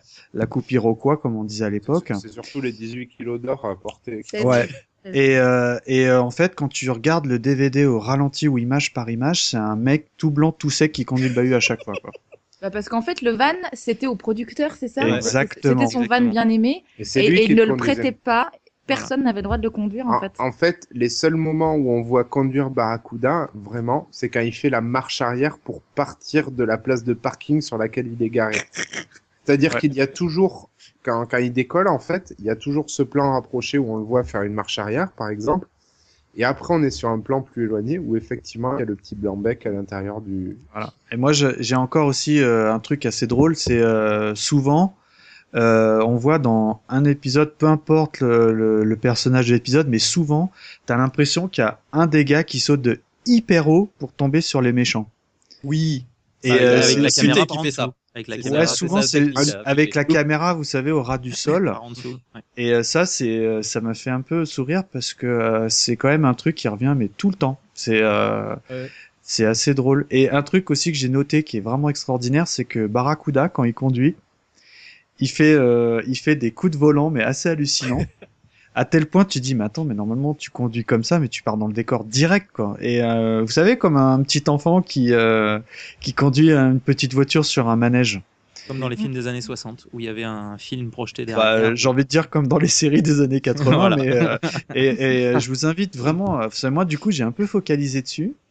Et en fait, je te dis Barracuda quand tu le vois conduire, je te dis c'est le petit gamin qui est euh, qui, qui est, qui est sur son manège, qui s'amuse et limite tu te dis va attraper le pompon quoi. Alors, pour rester sur Barracuda, est-ce que, est-ce que Charlotte, tu peux nous parler de ce personnage de, de Barracuda? Barracuda? Alors, Barracuda, C'est ton personnage. c'est Vis-le. toi. Vi- c'est- moi. Alors, c'est un peu une sorte de, de MacGyver, quand même, un petit peu Barracuda. Hein il a ce petit côté Ouais. un peu euh, technicien de, avec un petit peu n'importe quoi. Il est capable de faire n'importe quoi. C'est le mécano de l'équipe. Ouais, non, mais il fait des tas de trucs quand même, c'est de la folie. Et euh, ce côté euh, gros dur, euh, gros dur au grand cœur, un peu amoureux de looping aussi quand même. On est bien tombés tous les deux. Non, mais il l'a- fait exprès. non, mais il, voilà, il se cherche un peu, il s'aime bien quoi. Voilà, Ah, en fait, euh, hein, il il, s'adore. il est, si, il est chou, hein, le, hein. Non. Où t'as Si, vu moi- ça Non, mais j'ai vraiment, enfin voilà, vraiment tous les personnages de cette série, me, de toute façon, me, voilà, me parlent. Donc, euh, ouais, voilà, le côté, euh, tout ce côté peur de l'avion aussi me fait bien. Ça, c'est mortel. Ah, ça, c'est- hein. Toutes les techniques qu'ils doivent développer ouais. pour essayer de lui faire prendre l'avion, pour l'endormir, lui mettre des coups de massue, des machins, des trucs. euh, il en prend quand même plein la tronche, le pauvre. Mais euh, C'est le- c'est un running gag, un running gag en fait, hein, Ouais. euh, la peur de l'avion et euh, les méthodes pour le pour le berner. En Alors, fait, justement, surtout les j'ai une trucs. Moi, ça me fait mal j'ai à une chaque question. fois. J'ai une question à poser à tout le monde. J'ai une question. J'aime pas l'avion. Alors, je pose une question à tout le monde. Quel moyen est utilisé par les membres de l'agence pour endormir Barracuda? Est-ce que vous pouvez m'en citer au moins quatre? L'hypnose. Ah. Euh, le, la piqûre dans la nuque, Oui. L'anesthésie là. le de Le hamburger drogué. Ah, je me, j'ai pas vu celui-là. Ah, j'ai pas Ah, vu il y ça. a une très belle scène de hamburger en fait où ils ont tous ramené des hamburgers avant de prendre l'avion et en fait ils font des échanges de hamburgers. Ouais. Euh, euh, comment euh, Barracuda dit Ah, attendez non là vous venez de me refiler un, un hamburger avec du, du, du somnifère dedans. Moi je prends euh, celui de futé et donc Ah, le futé lui fait ok d'accord je te le donne. Ah non tu me le donnes trop facilement je vais prendre celui de looping tout ça c'est une scène assez rigolote et finalement il prend le ils avaient tout calculé il prend il prend le bon euh, le bon hamburger euh, drogué quoi. C'est très fort. Euh, Il y, a, il y a un moment où il tape. Oui, il se prend un coup de, de Le coup de sur la nuque, effectivement, est un- aussi, aussi utilisé. Et il y en a encore un que je me suis noté. Le jus de fruits, euh, pareil, euh, qui contient un produit euh, ou- ou- qui Son verre de lait aussi parce qu'il ne boit que du Et son verre de lait, avec la petite moustache du chat. euh, Oh, le, le- le chat, il a une petite moustache. Quand je dis qu'il est chou, t'es Voilà. Ah, il est vachement chou. On a envie d'y faire un câlin. Ah bah si, d'ailleurs, co- comment l'appelle sa maman? Ah mince, c'est quoi Ah déjà. Euh, c'est- euh, ah, Eh, euh, Douceur, douceur. douceur, douceur. Voilà. C'est bien. Ouais. Vous avez bossé. A bien après, après, ça devient, ça devient un running gag avec euh, looping, je crois, qui arrête pas de le, de le charrier sur ça. Et quoi. oui. Oui, c'est ça, c'est lui. Il l'appelle douceur. Et oui. Et oui, donc euh, après, il faut quand même souligner euh, pour clôturer sur sur notre ami Barracuda que euh, son vrai nom est, alors souvent on le voit dans le générique, B.A. Barracuda. C'est en fait euh, Bosco Albert Baracus dit Barracuda. C'est le vrai nom de, de Barracuda. Mais il y a un truc aussi qu'on n'a pas spécifié, c'est que euh, le Barracuda, donc un, un, un grand mal de, de l'air, en fait, il a vraiment peur de l'avion, mais euh, c'est encore plus doublé quand c'est Looping qui est aux commandes de l'avion. Oui, ça. Et euh, moi, tout de suite, là, j'ai un exemple en tête où, euh, en fait, ils doivent déjouer un plan d'otage d'avion. Et Barracuda Ah oui. dit, mais même pas en rêve, je monte dans cet avion. Donc, ils, enfin, euh, bon, ils arrivent quand même à, à rentrer dedans. Malheureusement, Hannibal dans cet épisode se fait euh, repérer, parce qu'il vient, il vient grimer parce que c'est un peu son fonds Ah, de commerce. ça, ouais. Et, euh, et là, Barracuda, il rentre dans une sorte de transe. Euh, il est assis, il bouge plus. Et euh, tu peux lui mettre des baffes, machin. Il ne, il ne bouge Ah. plus. Il est, il est ailleurs, quoi. Il est, la, il la- est en la claque qu'il prend de looping à ce moment-là et en fait il, il prend une, une espèce de claque euh, qui va à la vitesse du son et il ne bouge pas d'une d'un millimètre et Non, euh, il est, il est dur comme de la pierre, quoi. ah ouais, ouais elle est excellente cette scène hein. elle est trop trop drôle vraiment il est figé de chez figé C'est ça, c'est le terme, quoi. Et après, il revient, il, il revient, il dit, bah, j'étais où? Enfin, euh, le type a aucun euh, souvenir de ce qui s'est passé avant, quoi. D'ailleurs, Lo- Looping est en panique en fait. euh, habituellement, il prend toujours les situations euh, à la rigolade et là, en fait, il y a, il y a pas Barracuda. Et il, il lui dit mais vas-y réveille-toi. euh, on, on sent qu'il est un petit peu en panique, euh, Looping à ce moment-là. Ok. Et euh, du coup, pour, pour finir, euh, Charlotte Barracuda, est-ce que tu peux nous, euh, nous, nous, nous citer ton, ton épisode préféré de, de la série Agence Tourisque Alors, mon épisode préféré, c'est, je crois que c'est, c'est dans la saison 1, il me semble que c'est l'épisode 3. Oh celui- non Quoi? La C'est prison? celui où il s'échappe de prison? Oh non Avec les sacs en c'est plastique. moche. Non. Oh là là C'est très très moche. Mais je, mais c'est celui qui nous a fait tous halluciner, quoi. C'est ça, c'est au début on regarde, on se dit oh c'est cliché machin, et quand cette scène arrive, mais là c'est juste la lutte totale quoi. C'est, il s'échappe de prison. Alors en plus, le temps qui, qui gonfle les trucs et tout, il n'y a pas un garde qui a le temps d'arriver, tu vois, de traverser la. Il faut, faut que tu développes là, parce Ah que oui, là, j'étais à bloc sur ce truc-là, j'étais au point. hein. Donc faut que Et- tu développes. Et, et voilà, c'est extraordinaire. Non, En fait, il leur faut un temps fou pour mettre en place ce truc qui est improbable. En plus, même si c'était possible, il leur mais faudrait un... quoi Tu, tu n'expliques pas. explique-nous l'histoire. Qu'est-ce qui se passe? Non, mais en fait, voilà, je vais. je- Ou alors, vas-y, Mikado, t'as l'air, euh, t'as l'air à Ouais. Non, non, non, non, non, c'est c'est Charlotte, elle, elle assume. Elle m'a volé mon épisode culte, elle volé assume. aussi mon épisode culte, c'est dégueulasse. Sinon, je fais une heure sur cet épisode, quoi. Alors là, c'est Hannibal et Looping, on est bien d'accord, qui s'échappent. euh, Non, c'est futé. Non, Futé, il, Ah il il Futé, est, ouais. Futé, il est C'est déguisé en et professeur. Looping. qui doivent donc sortir de prison, s'échapper de prison. Donc, euh, par Mons et par Vaux, en fait, Looping a réussi à récupérer des sachets plastiques, des sachets plastiques euh, basiques, genre gros sac poubelle. Et en fait, ils doivent s'échapper de prison, donc ils prennent des chaises. En gros, ils gonflent. Euh, Avec des Avec- sèches-cheveux. avec des sèches-cheveux. donc même pas de l'air, euh, voilà, tu vois, c'est même pas de l'hélium ou n'importe quoi. Euh, ils gonflent les sachets plastiques qu'ils attachent à des chaises, ils s'assiedent dessus, les chaises s'envolent et ils sortent comme ça quand même. Ils traversent le mur comme ça. Et je trouve ça extraordinaire. C'est déjà improbable physiquement. Je sais pas combien ils pèsent tous les deux. Hannibal, il doit bien Ah, faire ses Hanni- 80 Hannibal- kilos quand même, je pense. Au moins, tu costaud, ouais. Surtout qu'Hannibal, il prend un peu de poids au fil des saisons. Hein. Enfin, C'est exactement. Et euh, bon, d'accord, le looping n'est pas épais, saison mais 1, ça va. voilà. Et en plus, ils arrivent à diriger les chaises, hein. c'est-à-dire, hop, ils montent en l'air, ils passent au-dessus du mur et ils se retrouvent derrière. Et pendant tout ce temps-là, il n'y a pas un garde qui arrive à tirer ni sur eux, ni sur un sac plastique, ni à les rattraper, ni à traverser la cour pour les empêcher de faire. Enfin, c'est du grand n'importe quoi. Ah, et c'est juste. Enfin, Moi, pour Ouais. moi, c'est euh, le meilleur des épisodes parmi tout, parmi Mais tout. c'est la euh, scène la plus emblématique. hein. Moi, je, Bah, ça- je vais ça- vous ça- raconter ça- une, une petite anecdote sur ça. Juste, euh, voilà, c'est ça s'impose. On a regardé cet épisode avec Charlotte. euh, juste, on- enfin, je crois qu'on s'est regardé. On a fait What the fuck, voilà. Et le lendemain, je reçois un texto de Mikado qui me met une capture d'écran euh, des sacs poubelles en train de voler et il met en, enfin, le petit mot WTF. Donc voilà, c'était juste. un- je crois qu'on a eu la même réaction tous euh, en voyant ça, quoi. Mais sa- sach- sachant que pour, pour replacer un peu le, le contexte de l'épisode, ce qui est assez bien vu, c'est que euh, en fait, euh, Looping est dans sa cellule et demande euh, des sacs poubelles, ouais. des sacs poubelles. Et tout au long de l'épisode, en fait, on ne sait pas pourquoi il demande ces sacs poubelles. On le découvre uniquement à ce passage. Et en parallèle, il y a donc euh, Hannibal qui fait croire qu'il est coiffeur efféminé Oui, et qui donc va ouvrir un salon de coiffure et qui Et il donc a il a besoin de matériel.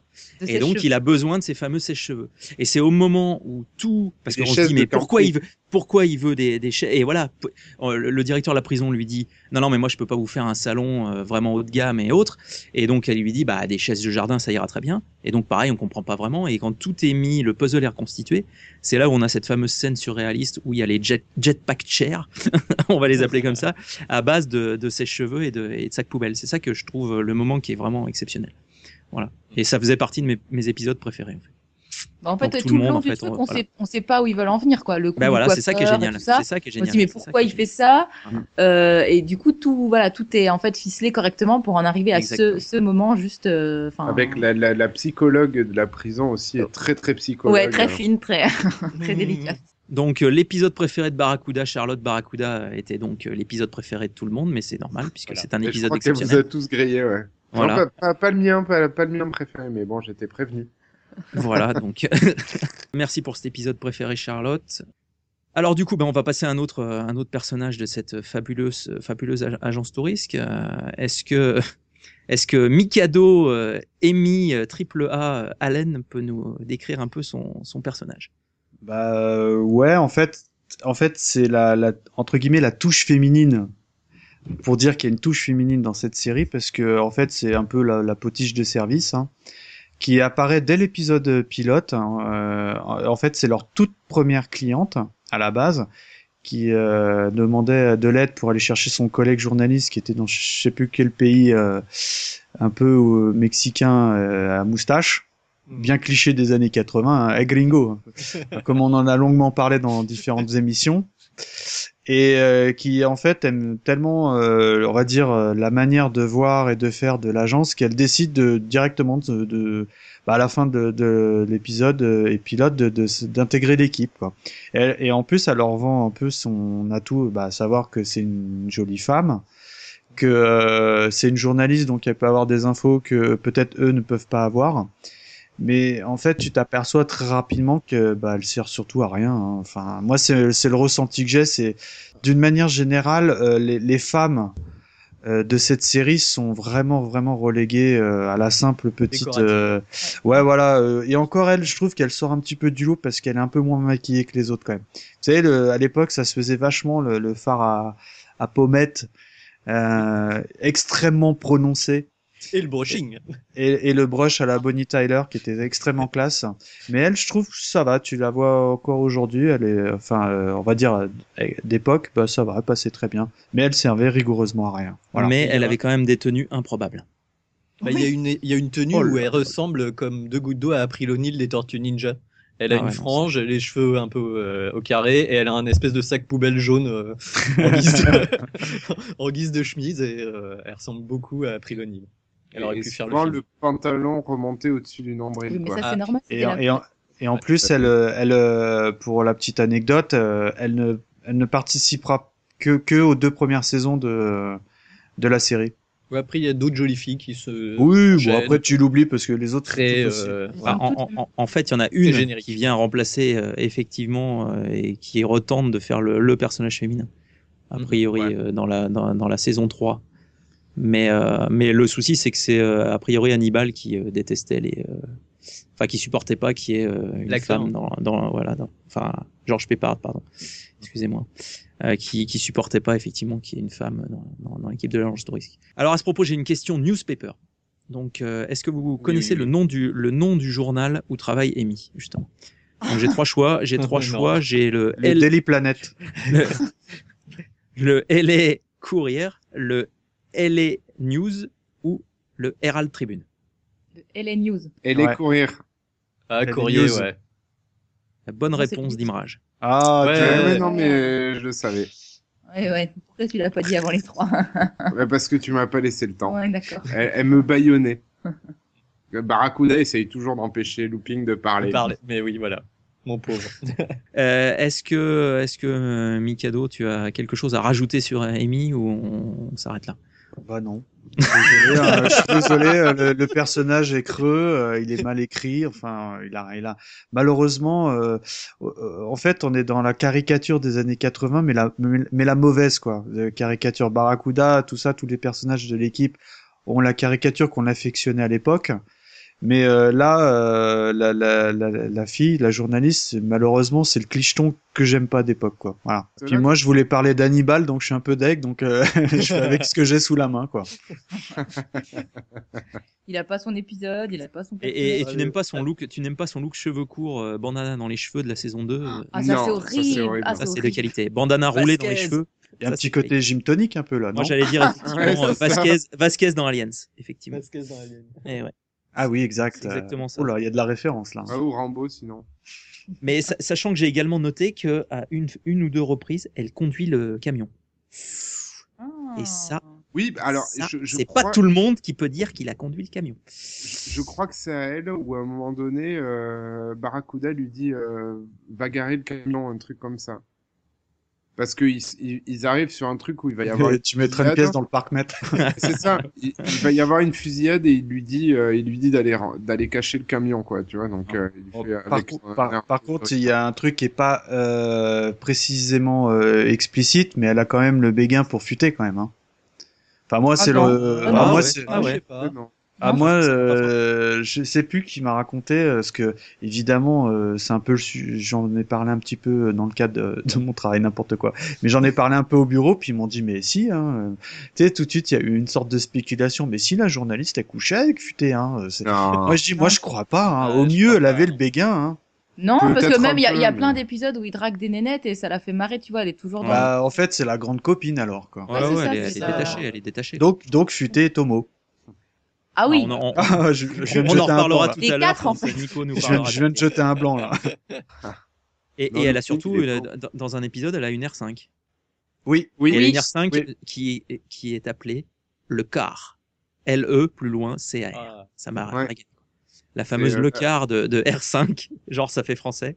Et Française, on met le devant et euh, ça marche. voilà. Et que Barracuda customise et qui finit brûlé à la fin de l'épisode. Oh. C'est magnifique. Il en fait un ça, Oui, ouais, numéro il, a, il a enfin un, un char d'assaut en fait. C'est ça. Et il jure qu'elle n'aura aucun accro et au final elle est carbonisée. C'est- C'était un, un, plus- un épisode plutôt, euh, plutôt sympa d'ailleurs. Enfin bref. Euh, donc bah ok, bah écoute Mika, euh, merci pour cette, euh, ce descriptif de- du personnage d'Amy.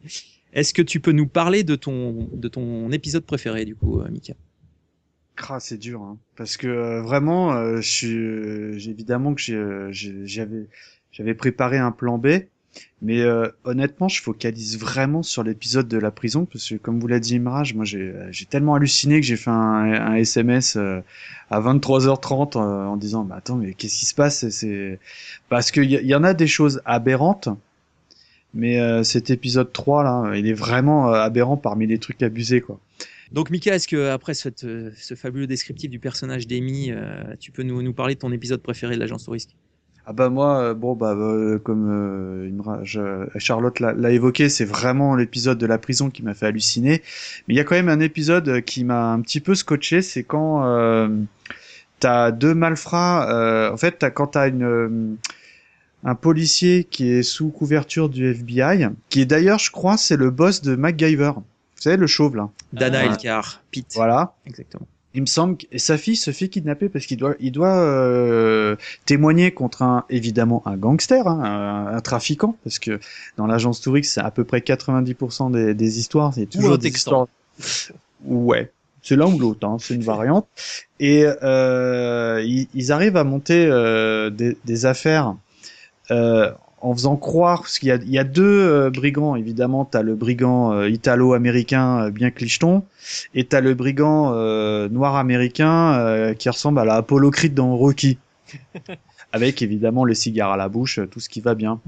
Et le- l'italo avec les le collier, chemise ouverte, chaîne en or qui brille quoi, et les poils qui dépassent. en a À l'époque, il y en avait du poil sur le torse. Et ils- du coup, ils montent une affaire improbable pour essayer d'a- d'arrêter l'agence touriste parce que au début, ils sont persuadés que c'est l'un qui envoie l'autre pour euh, euh, nuire aux autres gangs, etc., etc. Et euh, moi, ce que j'ai trouvé ça drôle, c'est que évidemment, euh, les deux malfrats arrivent à se sauver dans une voiture qui, au final, termine sur le dos. Voilà, donc euh, voilà, on est euh, comme toujours.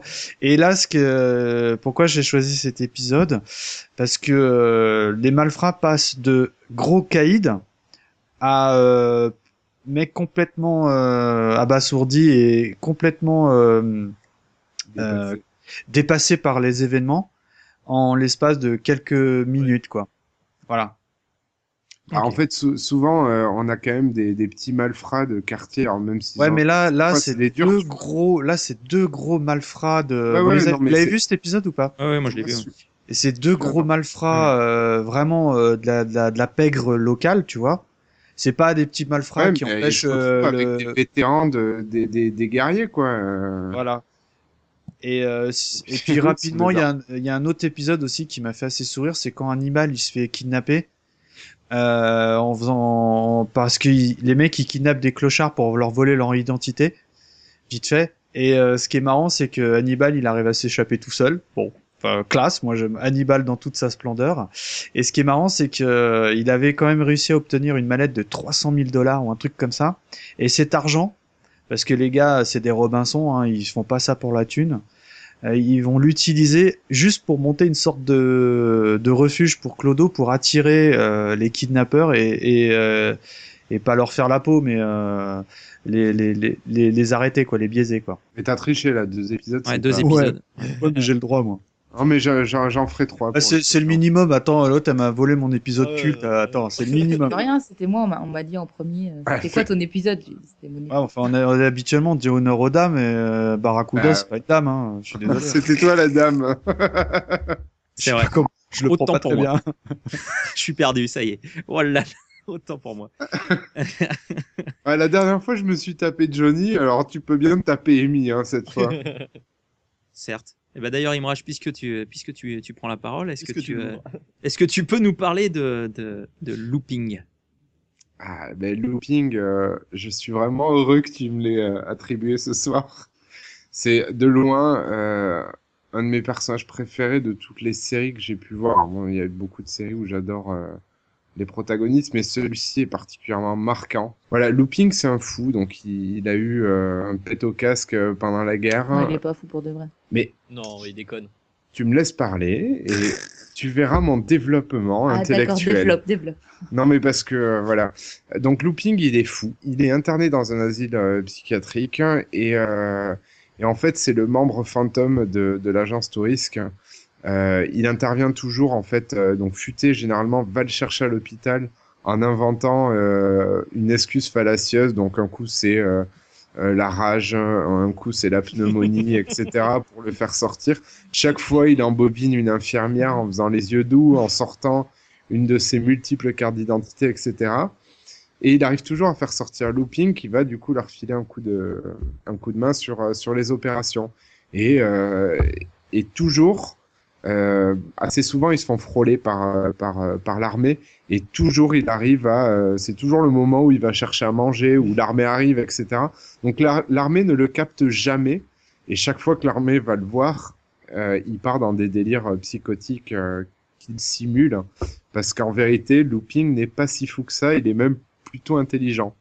Enfin, plutôt intelligent, plutôt raisonné. Donc voilà. Euh, Looping, c'est aussi un personnage qui a une, euh, un talent inné pour euh, le pilotage. Donc en fait, il sait piloter tout type d'appareil et euh, merveilleusement bien. Puis, euh, merci. Et il y, a, y a un truc aussi que moi j'avais noté. Euh, en fait, Looping, on s'aperçoit que finalement, bon, il est un peu barré, mais il est pas, Il est il est barré, pas- mais il est, pas fou. il est pas fou. En revanche, il y a quand même un truc qui le rend dingue, c'est quand on évoque ou quand on lui présente de l'ammoniac. Ouais, comme les chats. Ça, ça, je sais pas pourquoi, mais euh, là, il est, là, il, en revanche, il est vraiment euh, fou. Euh, on le voit très peu ça dans la série, mais c'est quand même euh, au début, je crois, dans les premières saisons, c'est une fois c'est c'est évoqué, Mm. mais euh, l'ammoniac c'est vraiment le seul élément qui euh, bah, qui, qui kryptonite, le- hein. ouais voilà c'est ça qui le rend vraiment euh, co- complètement taré quoi. Voilà. Sachant Et- que- sachant sachant qu'on n'a pas on n'a pas donné son nom, puisque là on l'appelle Looping, mais son vrai nom, euh, Murdoch. Henry Murdoch. Ben, Murdoch. Henry Murdoch, exactement. Voilà, et pour, juste pour finir sur le, le portrait du personnage, euh, je trouve qu'il a un lien assez particulier avec euh, Barracuda. Euh, Barracuda, en fait, euh, ne, ne le supporte pas. Euh, et puis, on s'aperçoit petit à petit qu'ils ont quand même une relation euh, assez forte. C'est comme deux frangins. Euh, ils sont frères en fait, mais euh, ils sont complémentaires et euh, voilà. Donc Barracuda, comme on l'avait dit, ne supporte pas euh, monter dans un avion, encore moins quand c'est Looping qui, qui vole. Mais ils ont, euh, ils ont quand même des, des liens assez forts. Euh, à un moment donné, ils partagent même leur sang et Barracuda euh, a peur de devenir fou euh, suite Ouais. à la transfusion. Et, et je suis désolé, je vais voler ta transition, mais ça m'amène sur mon épisode favori ever. Mais n'hésite pas. que et même au-dessus de, euh, de la prison, c'est euh, l'épisode qui s'appelle Souvenir de la saison 2, où euh, justement, en fait, Looping euh, prend une balle, et, et donc, bon, il, il, il passe pas très loin, enfin, voilà, il va presque y passer, et donc, euh, Barracuda, au cours de cet épisode, est, euh, est tout, euh, tout malheureux, euh, voilà, donc il, pendant que Looping est dans un, un semi-état d'inconscience, euh, Barracuda lui fait la confession, tu peux pas partir, euh, tu sais, je t'aime bien, je dis toujours que t'es fou, j'ai toujours envie de te taper, mais en fait, on est comme des frères, etc. Et cet épisode est assez touchant, et en plus, c'est certainement l'épisode le plus cliché des années 80 euh, de, de, de, de la série, c'est-à-dire qu'il y a beaucoup de flashbacks euh, d'événements antérieurs, et il y a ce fameux Je effet d'eau. ces épisodes. Non, mais alors, moi, j'a- moi, j'allais te dire, euh, c'est ton épisode préféré. Moi, c'est le celui que je déteste. C'est Ah bon l'épisode où les scénaristes n'ont plus rien à dire. Alors, Ah, on te donc- reprend tout ce qu'il y avait avant et on y va, flashback. Non, mais en fait, en fait, c'est sympa parce que euh, euh, bon, moi, j'ai- vu quand même une trentaine d'épisodes, Mm. je pense, sur l'intégrale de, de la saison. Et cet épisode-là, en fait, il m'a quand même fait découvrir des moments que j'avais pas vus euh, de la Ouais. saison 1. Euh, et donc, du coup, j'ai pris beaucoup de plaisir à le regarder. Et puis, euh, c'est pas tant pour les souvenirs qui m'a plu, c'est plus pour la relation entre entre Hannibal et entre euh, sur ce Barracuda point-là, ouais, c'est vrai, c'est vrai. sur ce point-là, ils sont touchants et, et vraiment Barracuda et, ah ouais non mais j'ai pleu- j'ai pleuré des larmes de sang euh, voilà. Et, et juste je vais faire euh, comme euh, comme Mikado sauf que je vais aller plus loin que lui. J'ai deux autres épisodes que je vais citer très rapidement. Euh, saison 2, il y a un épisode qui s'appelle L'acier. Euh, c'est un épisode sur lequel on, on, on, on aperçoit au début un Cylon de la Ah, série Galactica, euh, dont Dirk Benedict a incarné Starbuck, donc Dirk Benedict futé, installé. voilà, enfin c'est un clin d'œil à, à la Et- série euh, d'œil- Il fait Galactica. un clin d'œil au Et il robot fait vraiment un clin d'œil au robot. On voit cette image aussi dans le, dans le générique. Voilà. Et il y a, y, a, y a les sons, enfin voilà, c'est vraiment un super clin d'œil. Voilà, nous on est fans avec Charles de Battlestar Galactica. Donc euh, cet épisode, il fallait que je le cite. Et l'autre épisode rapidement, avec un voilà qui est basé sur le, le gag euh, du, de l'avion pour Barracuda, c'est l'épisode qui s'appelle Eclipse, euh, toujours dans la saison 2. Et c'est un épisode qui est très rigolo parce qu'en fait, euh, Barracuda se fait hypnotiser et puis il y a un mot, Ah oui, on lui fixe un mot, qui, donc le mot éclipse, et chaque fois qu'il l'entend, il s'endort. et donc en fait, ils ont tendance à en abuser, euh, voilà. chaque fois qu'ils sont un petit peu dans la merde avec Barracuda, ils disent le mot éclipse et il s'endort immédiatement. Et justement à la fin, en fait, euh, à la fin du truc, Barracuda euh, euh, capte euh, qu'ils ont réussi à l'embarquer dans un avion. Et il y a Hannibal qui est appuyé contre un mur. Barracuda commence à avoir la moutarde qui lui monte au nez. Et, euh, donc, juste avant que Barracuda arme son bras pour donner un coup de poing à Hannibal, Hannibal dit Eclipse. Et là, il y a la nana qui a hypnotisé Barracuda qui fait euh, J'ai enlevé le mot ce matin Eh oui. Donc, il a juste le temps d'éclipser le coup. Et Barracuda donne un coup dans un mur euh, qui forcément Il explose. Il fait un espèce de trou euh, qui fait euh, la taille du poing de Hulk. Mais euh, voilà. Donc cet épisode est génial. Mais- voilà. Merci pour ces trois épisodes préférés. Ouais. J'ai triché. que, alors, autant vous dire Je que. suis fou. Voilà. On, va, on va mettre ça sur le compte de la folie de ton personnage. Euh, mer- merci, euh, Imraj Looping. De rien. Euh, Ni- Nico Futé, est-ce que tu peux nous, nous parler de, de, de ton personnage? Templeton Peck, euh, oui, bien sûr. Alors, euh, bon, alors futé, comme son nom l'indique, c'est un peu le petit malin de la bande.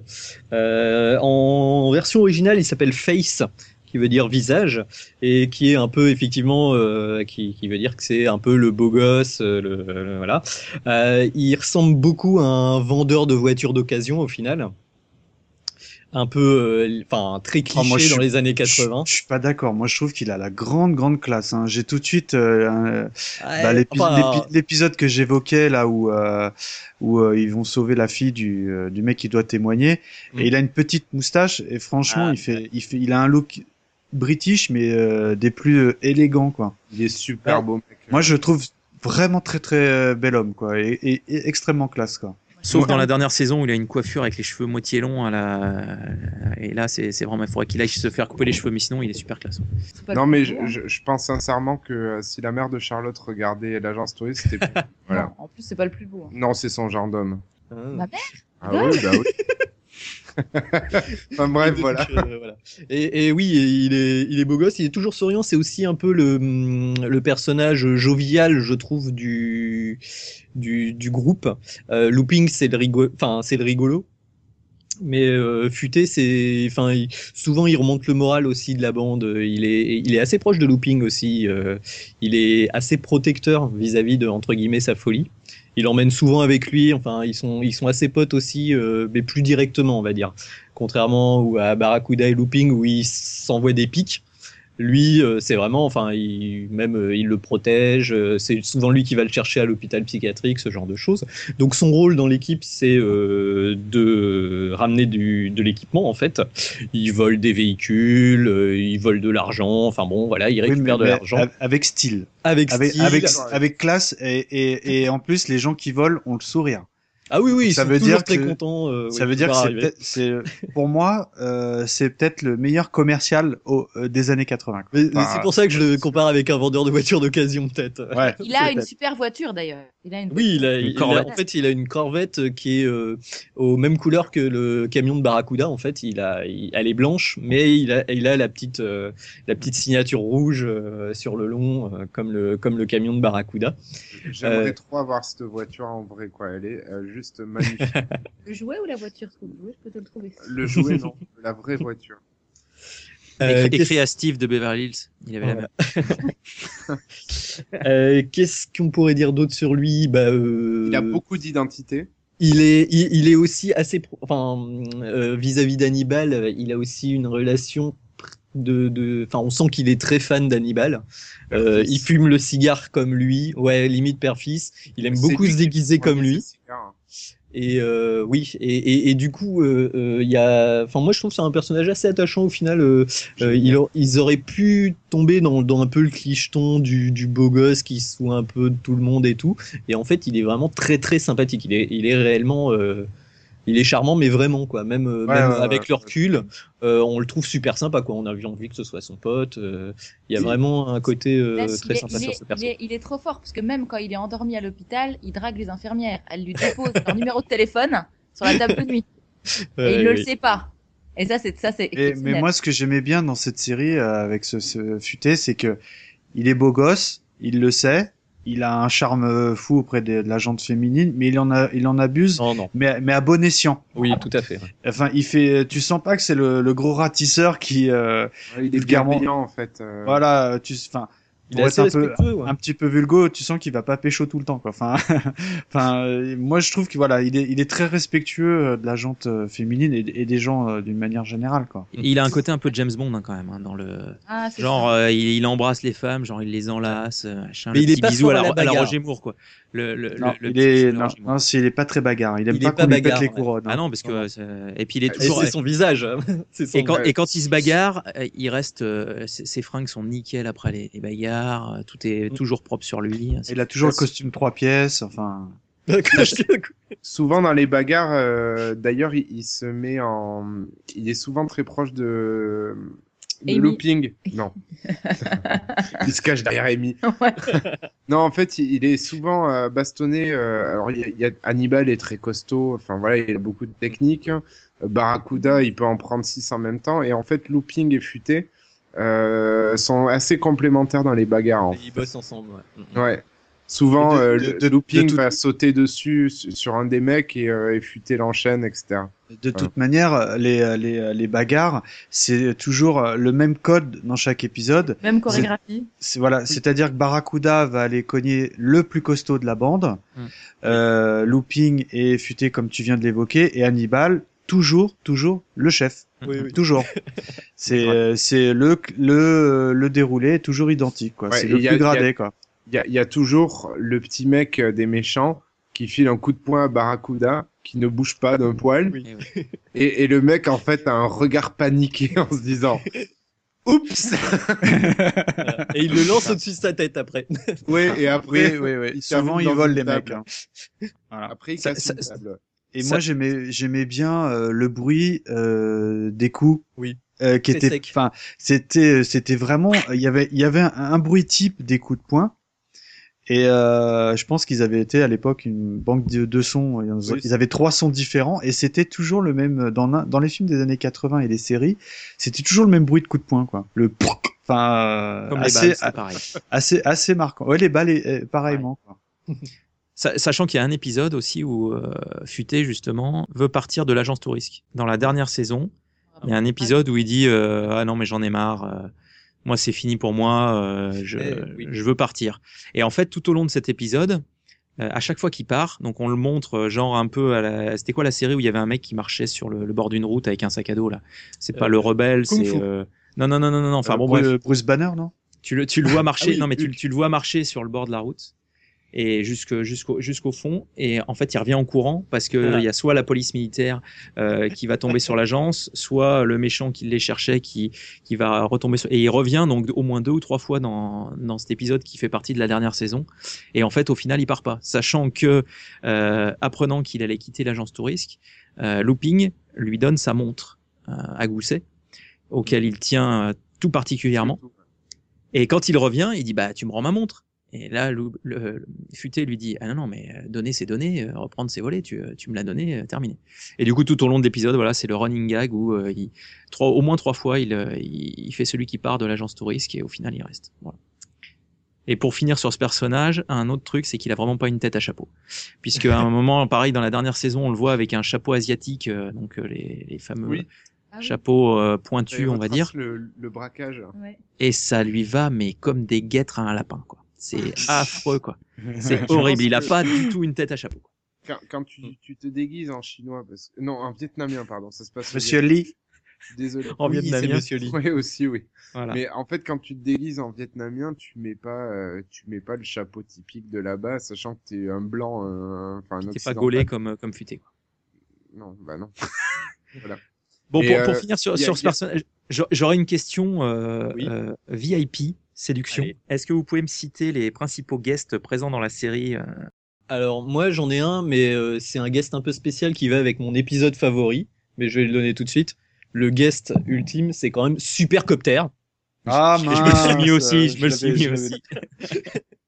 que, que, que- que voilà, euh, voilà, on a, on est, euh, on est sur euh, une série, enfin une série euh, complètement parallèle avec euh, l'agence Tourisque, et donc euh, bah, il y a un moment donné, je crois que c'est Sicanel aussi qui devait faire euh, Supercopter, et il s'est dit allez hop, je leur colle euh, Supercopter euh, dans mon, dans, dans l'agence Tourisque, ça, ça va les faire marrer, et du coup effectivement ça. Mais, mais euh, enfin, je, enfin, je fais juste un petit parallèle, enfin un petit aparté encore une fois. Ca- Canel, c'est marrant parce que c'était le, le producteur de, de ces séries phares des années 80 et qu'on voyait euh, à la toute toute fin du générique Mhm. quand tu vois un type taper à la machine à écrire et qui jette sa feuille et ça devient le logo de sa société. C'était C'est classe. Eh ben, euh, figurez-vous que euh, sur un YouTube ou euh, Dailymotion, enfin, il y a, y a un- une vidéo qui retrace toute, euh, on va dire, cette scène euh, tout au long de sa carrière. Donc, il en a fait euh, tout au long de sa vie. Donc, le mec, euh, il joue toute la même scène, enfin la même scène, pardon, plusieurs fois dans dans sa vie, et euh, tu le vois vieillir en fait. C'est assez assez Ah. intéressant, quoi. Sachant que de mémoire, je crois que c'est Belisario et c'est pas Stephen G. Cannell, je crois. Ah non, non, non, c'est Canel. Hein. C'est- ah, pour, sur euh, Super- Supercopter, sur Supercopter. ah, Je crois que c'est ouais. Belisario Oui. avec le, avec le logo euh, façon sable euh, qui se dessine euh, avec du vent. Ah, ouais. Enfin bref, je suis pas catégorique, mais c'est- je Voilà. crois que c'est Belisario. Moi, j'ai j'ai peut-être un autre guess, je sais pas Oui, va alors, vas-y. euh, non. Euh, je, je connais pas son, son vrai nom, mais euh, Ah. Ouais, voilà. Donc c'est celui qui joue euh, donc soit Sam dans Battlestar Galactica, euh, la nouvelle série. Non, pas Sam, c'est numéro Euh, Sam, euh, C'est numéro un. numéro 1, pardon. Euh, sinon, euh, c'est Al dans Code Quantum. Ah, Exactement. Ah oui, il y a, il y Oui, a, oui, c'est ouais, vrai. mais il, enfin, il c'est joue pas un vrai. petit malfrat, un flic. C'est vrai, c'est vrai, c'est vrai. Voilà. C'est vrai. C'est pas, c'est pas vraiment, c'est pas vraiment un guest là. Supercopter, ça, ça, a un- Ouais, ouais, gros, ça c'est du guest. Oui, mais c'est numéro 1 dans Battlestar Galactica et je suis désolé, c'est au-dessus de tout. Puis de toute façon, je suis à, fou. force que tu, à force que tu dises ça c'est au-dessus de tout, ça c'est au-dessus de tout, je suis perdu parce que à force, tu vois, je, je hiérarchise. C'est tout. C'est voilà. l'escalade. voilà. Euh, D'autres guests ou pas non? Je, je, je vous liste un peu ça ou? Ouais, Ouais. allez, vas-y. Alors on a on a euh, Culture Club et Boy George avec, un, avec un épisode qui s'appelle Cowboy George et ça c'est de qualité. où, le, Oh, le nom du, du personnage c'est Garçon George et ça Ah oui, c'est exact. Et oui. on a Hulk Hogan, on a, Ouais. on a Tia Carrère, on a donc Dana Elkar qui était le Pete de, de MacGyver, euh, voilà. Mhm. On a, on a, on a euh, Michael Ironside, Ah, oui. Qui doit jouer un méchant. Euh, effectivement. Comme Pourquoi tu trouves qu'il a pas une tête de jeune premier, un peu à être le futé de l'agence touriste s'il y avait un remake Exactement. C'est moche. Garçon Georges. Garçon genre, comme Ça, le car. classe, quoi. Le car, le gars, le car et garçon jaune. Merci euh, Nico pour, pour ce personnage. Quel est ton épisode préféré du coup? Euh, bah, je vais dire celui avec Supercopter en fait, parce que en fait, moi, c'est c'est une série. Je, je, à part ce, c'est plus des scènes. Voilà, cette scène euh, du euh, des sacs en plastique, euh, la scène dont je parlais tout à l'heure avec les hamburgers aussi, qui, qui enfin, que je trouve vraiment drôle, que j'ai revu récemment et que j'ai vraiment retrouvé drôle. Euh, c'est plus une une, euh, une histoire de scène. Donc, je sais plus dans quel épisode il est, mais je dirais l'épisode où ils lui font ils font le coup des hamburgers à à, à Mr T. je trouve ça très très très rigolo quoi. Et sinon, ouais, Supercopter, quand même, Supercopter. Enfin, sachant que pour préciser, c'est l'hélicoptère de Supercopter, mais ce n'est pas Supercopter. C'est juste- Supercopter, Voilà. il est là. Les mitraillettes euh, sont enlevées, euh, les missiles aussi. Oh, tout de suite. Bon, euh, et ben écoute, euh, merci Nico pour cet épisode préféré. Euh, je vais me, je vais, je vais, bah, je vais, je vais, je vais parler de d'Animal Smith, puisque puisque puisque Mika voulait pas le faire. Non, je plaisante. Euh, en, en- en fait, Anni- Hannibal Smith, c'est euh, enfin John Smith de son de son vrai nom, c'est le le plus haut gradé de de l'équipe. Donc c'est un colonel.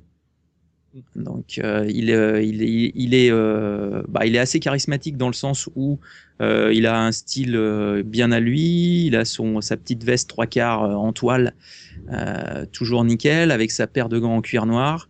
Le gros cigare. Voilà. Et euh, le, enfin le gros. Non, ils sont pas, ils sont pas très gros en fait. Ils sont plutôt longs. C'est Mm, euh, voilà, ils sont, ils sont plutôt longs. Donc et euh, bah voilà, il a, il a surtout euh, des, des, des phrases euh, qui reviennent régulièrement. Le fameux euh, roule barracuda ou euh, ou le fameux j'adore qu'un plan se déroule sans accroc. Sachant que le j'adore, c'est- c'est- je- j'adore qu'un plan se déroule sans accroc. Je m'étais noté dans le, dans les premiers, enfin dans le, dans l'épisode 1, il dit en fait en français, j'adore quand mes plans se déroulent comme prévu. Ce que j'ai trouvé euh, grotesque en fait. Oui. Parce que, euh, enfin voilà, la, la vraie phrase, euh, voilà, c'est Surtout qu'il se passe jamais comme prévu là, les plans. voilà. Sa- Sachant que c'est quelqu'un qui, euh, qui, euh, qui en fait exerce un, un emploi, euh, on va dire, euh, alimentaire dans la vie civile avant, avant de devenir le chef de la- de l'agence touriste. Il est, euh, il est acteur pour euh, des, des films de, de, de série B où il joue, euh, il joue très souvent. Alors euh, à ce propos, je vais, je vais vous poser une, une question euh, transformisme. Est-ce que vous pouvez me citer euh, les, les principaux déguisements euh, d'Hannibal qui vous, qui vous viennent en tête Les tout au long Chinois. de, de la série euh, Bah, euh, bah, Monsieur Lee, on, le- on le voit qu'une fois dans l'épisode pilote. hein. Il est tout le temps évoqué parce que c'est le contact. C'est ça, Mais Monsieur Lee, tu le vois qu'une fois. hein. c'est ça. Et le, le dinosaure, hein, enfin, c'est quoi Bah ça? pareil, hein, Ah, euh, c'est ah On non le voit deux dans fois. le générique. Non, non, on non, le voit non, dans- on, le- on- on le voit, on- ouais, on le voit plusieurs fois. On le voit dans, on le voit dans le fameux épisode que j'évoquais avec les deux malfrats parce que pour euh, s'infiltrer dans la baraque, euh, il, il trouve rien de mieux que de, de larguer euh, Hannibal en parachute déguisé justement en une sorte de Godzilla. ça. Et euh, en fait, c'est- je trouvais ça grand parce que c'est tellement absurde que euh, tous les malfrats go- gobent le truc quoi.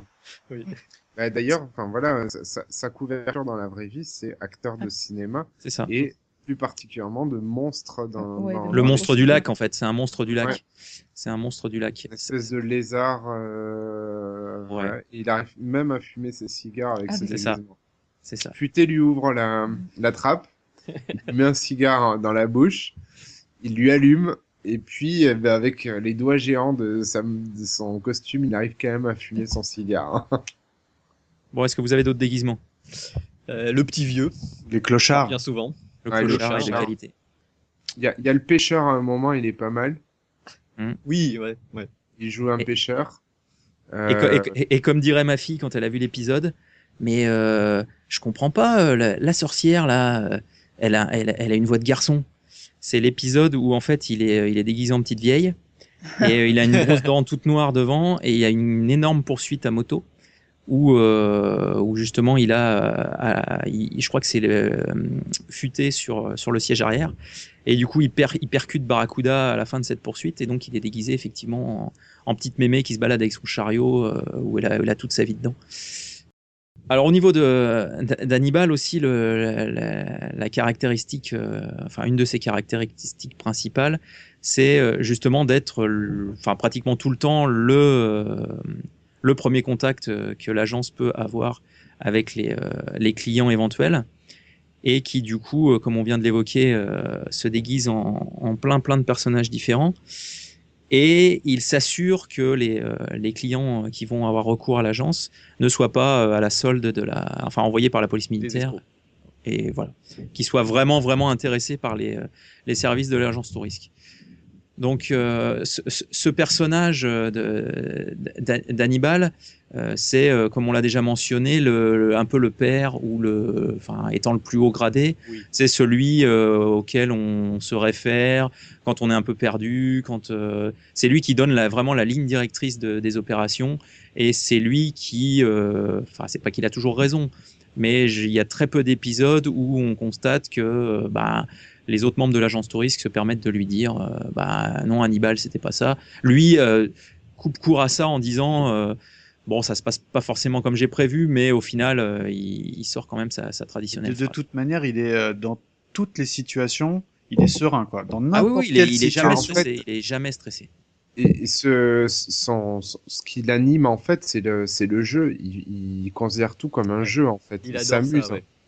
Et euh, l'adrénaline et euh, les combats, euh, les fusillades et tout ça, pour lui, c'est du jeu.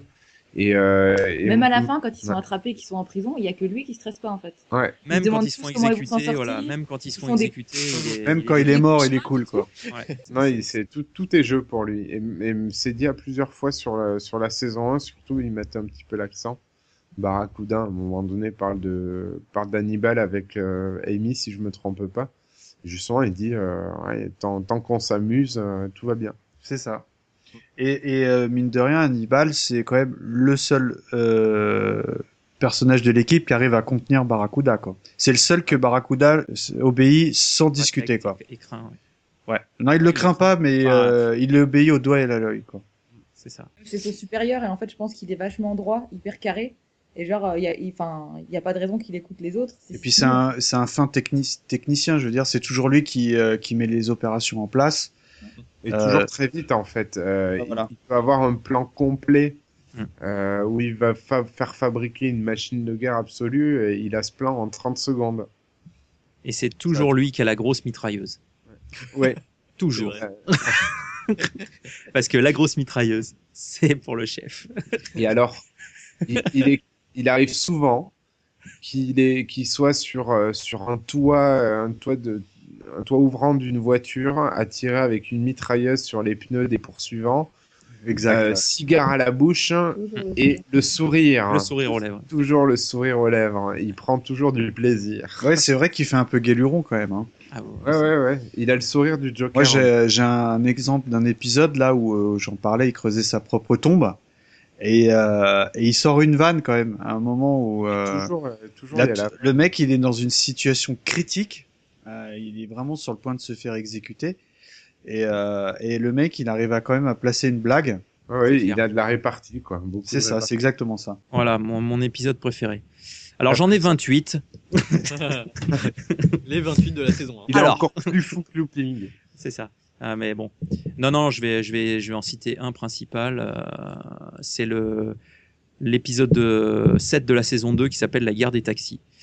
En fait, c'est un épisode euh, où il y a un guest, notamment, donc, euh, dont je parlais tout à l'heure, Michael Ironside. Et l'é- l'épisode, en gros, c'est euh, un ancien militaire qui a fait la guerre du Vietnam avec eux. Euh, il décide de, à son retour au, au pays, il décide de monter une agence de taxi. Et du coup, euh, bien sûr, il y a un malfrat local euh, qui est un concurrent et qui bah, voit d'un mauvais œil le, le, le- le pote des, de l'agence touriste venir s'installer et qui du coup lui, euh, lui détruit euh, toutes ses voitures, de, tout- tous ses taxis. Voilà, donc bien sûr, les- le, fiston, je crois, enfin un, un, un enfant qui, qui travaille avec, avec ce personnage contacte l'agence touriste. Et en gros, l'agence touriste vient pour, bah, pour montrer à, à ce, ce concurrent euh, enfin, il n'est pas normal de, saccager les, taxis. Donc euh, c'est Michael Ironside qui joue ce fameux malfrat. Et du coup, euh, dans cet épisode, on a Looping qui euh, bah, se déguise. Donc à, propos de, cet épisode toujours de, la, guerre des taxis, je, vais, je vais vous poser une petite question super héros. Est-ce que vous pouvez, enfin super héros et mascotte, est-ce que vous pouvez me citer euh, plusieurs héros ou plusieurs mascottes qu'a qu'a utilisé euh, Looping tout au long de- des épisodes de l'agence touriste Bah, le, celui qui vient en premier, c'est le Lone Ranger, le Ranger solitaire, qui est en fait une parodie d'un personnage de, bah, de la série qui a été adaptée en film avec Johnny Depp il y a pas très longtemps, où euh, bah, Looping joue un, un espèce de, de, de- de cavalier solitaire qui va aider euh, des Indiens à euh, ne pas se faire piquer leurs chevaux dans leur réserve indienne. Eh ben, Si c'est dans cet- l'épisode. Ouais, ouais, ouais, bah c'est mais c'est l'épisode euh, la guerre des taxis effectivement, c'est là où où Looping où Looping en fait il prend une serviette à carreaux et il se fait une cagoule et Ah non, moi je pense à un autre. Ah, il regarde une Ah, série à la télé euh, qui est basée sur euh, le Lone Ranger et il se fait un, un visage qui dessine sur un papier et il ah, se le met oui, à la place de son visage. exactement et il a il a un chapeau même effectivement. Il a un chapeau de Ouais, cowboy c'est et ça, tout. c'est ça, mm. c'est ça. Donc il, il y a fait, ça euh, ouais. Herman Melville, Belleville aussi, le, le gars qui a écrit Moby Dick. Il se prend pour euh, l'écrivain en fait. Je pense que c'était peut-être une volonté euh, de la part des, des, des scénaristes, vu qu'ils voyaient que les enfants regardaient sa- leur série, de, de mettre un petit côté un peu culturel peut-être, je ne sais pas. Mhm. Voilà. D'autres idées euh, les amis? Pas du Non. tout. Alors du tout. ouais. La- le, le- la- la- quand il parle à sa chaussette. Il y a Ah tout un oui. épisode où euh, il parle à sa chaussette et c'est euh, vraiment à mourir de rire. Ouais. Et en fait, bien sûr, Barracuda lui dit mais arrête de parler à ta chaussette. Euh, donc cet épisode est, est vraiment pas mal. Il y a l'épisode, il y a l'épisode où il fait semblant d'avoir un chien, mais en fait euh, c'est Bah, un chien a- invisible. Donc il, Il y a- dit viens il y a viens un dans mes Il bras. il l'a tout le temps le chien, non? Pour moi, il. Euh, ah, Enfin, non, mais il y a un épisode où revient vraiment- revient, hein. Oui, oui, mais il y a un épisode où vraiment il passe tout l'épisode à dire allez viens mon chien chien et mon chien chien voilà. Et surtout il y a le, le- le- pardon excuse-moi ours aussi euh, Ouais. sur l'épisode euh, Qui se, Safari. fait, qui se fait descendre en plus. C'est vrai.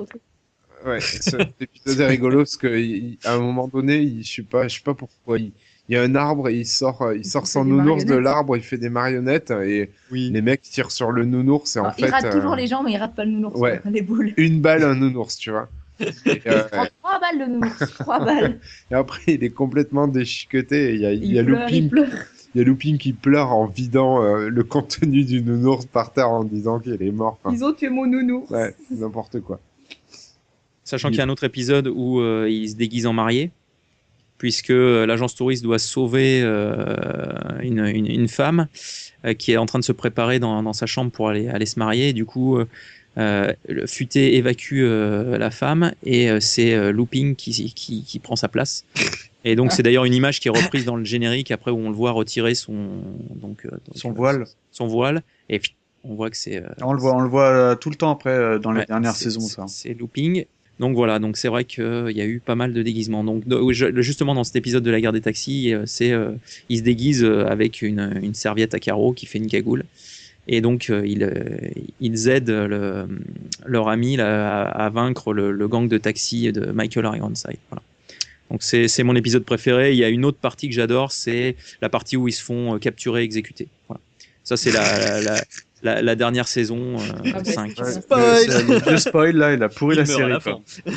Ouais, bien Mais sûr, non. et puis, et puis il meurt en fait. Voilà. Donc c'est l'épisode 2 de la saison 5 ou 3, épisode 3, 3, épisode 3. Ouais. et euh, c'est le dernier épisode de la série.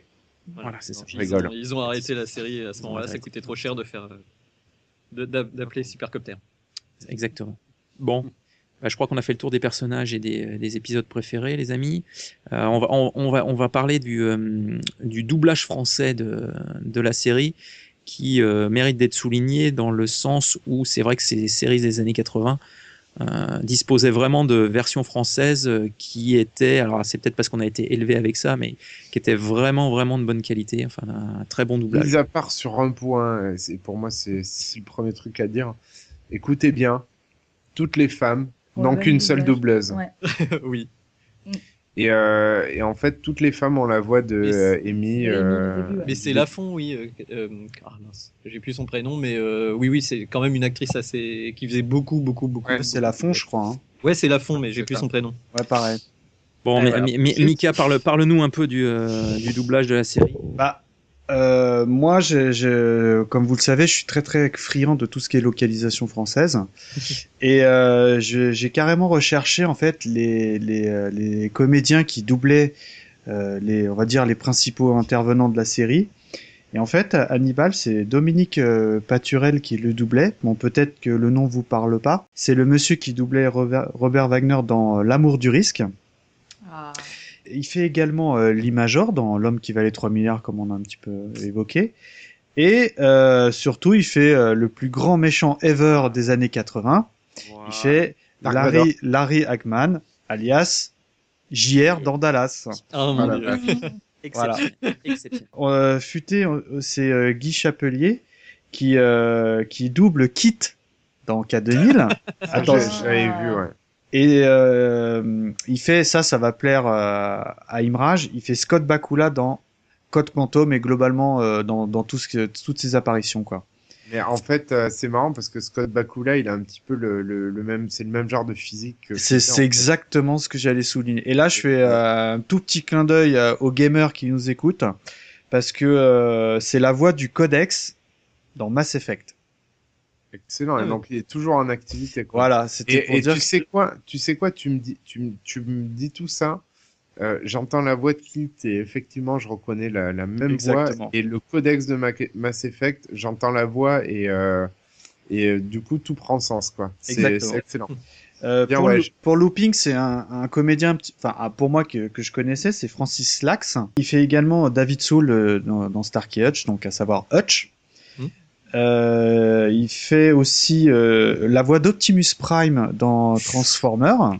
Moi, je l'ai noté parce que c'est un dessin animé que j'affectionne. Et surtout, il fait aussi euh, un des héros charismatiques des années 80, Tom Selleck dans Magnum.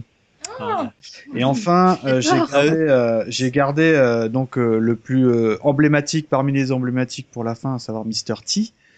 Euh, c'est Henri euh, Janik qui le double. Et euh, il faut savoir que c'est quand même le, le mec qui, euh, qui double Dominique euh, Santini dans Supercopter. Donc Ah. euh, la boucle est, bou- est bouclée. il fait, euh, il fait, il a fait beaucoup de dessins animés. Je les ai pas tous notés, mais il fait dans le dessin animé Cosmocat, il fait Pan- Panthéro. Et euh, il fait euh, aussi Bourriquet dans Winnie l'ourson. Ça, je trouve ça. Ouais. Et ça, ça c'est pour moi. euh, et il fait le commandant Horos dans Goldorak. Ouais, Et c'est pas lui, euh, il est pas dans les Chevaliers du Zodiaque. hein. Euh, ah si, tiens, moi- il fait pas le taureau? Euh, c'est le Phénix, non? Ah oui, ah bah carrément. Mm, Ah il mm. doit, f- ah bah mais, évi- eh ben, c'est euh, mais évidemment. que des, que des vedettes. Euh, co- comme je le disais, c'est vrai que cette, cette version française est, est, euh, est plutôt de, de qualité, sachant qu'il y a énormément de jeux de mots, il y a énormément de petites phrases euh, tout au long des épisodes, avec euh, le port c'est le salut et le salut c'est militaire, avec euh, Euh, vous, avez, vous avez ma parole, elle est comme neuve, je m'en suis jamais servi. Tu me rappelles Pépin le Bref en, quand il bombarde avec des melons puis, puis un hélicoptère.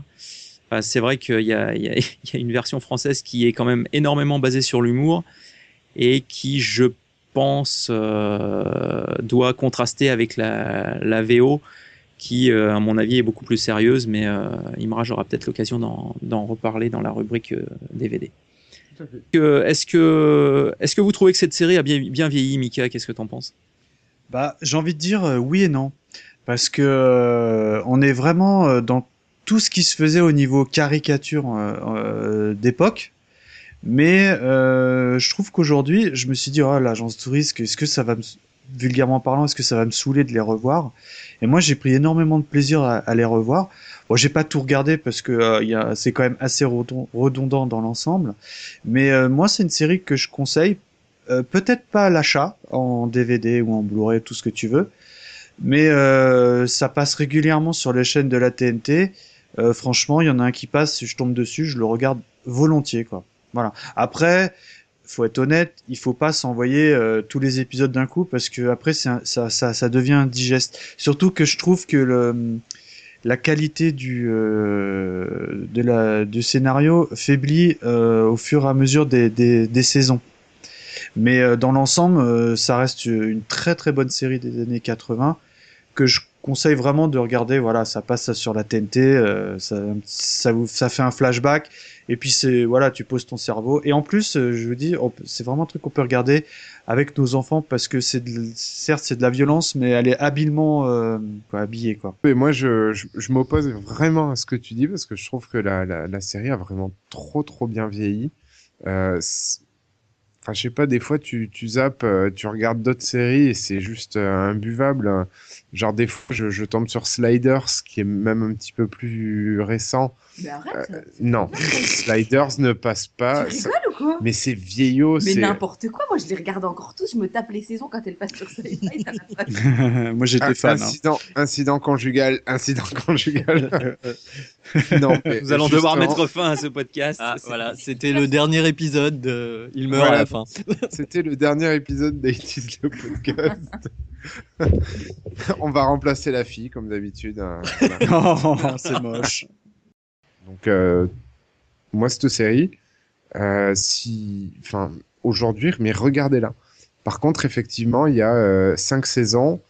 Euh, ça représente plus de trois jours non-stop de visionnage, donc c'est quand même un exercice qui est très long.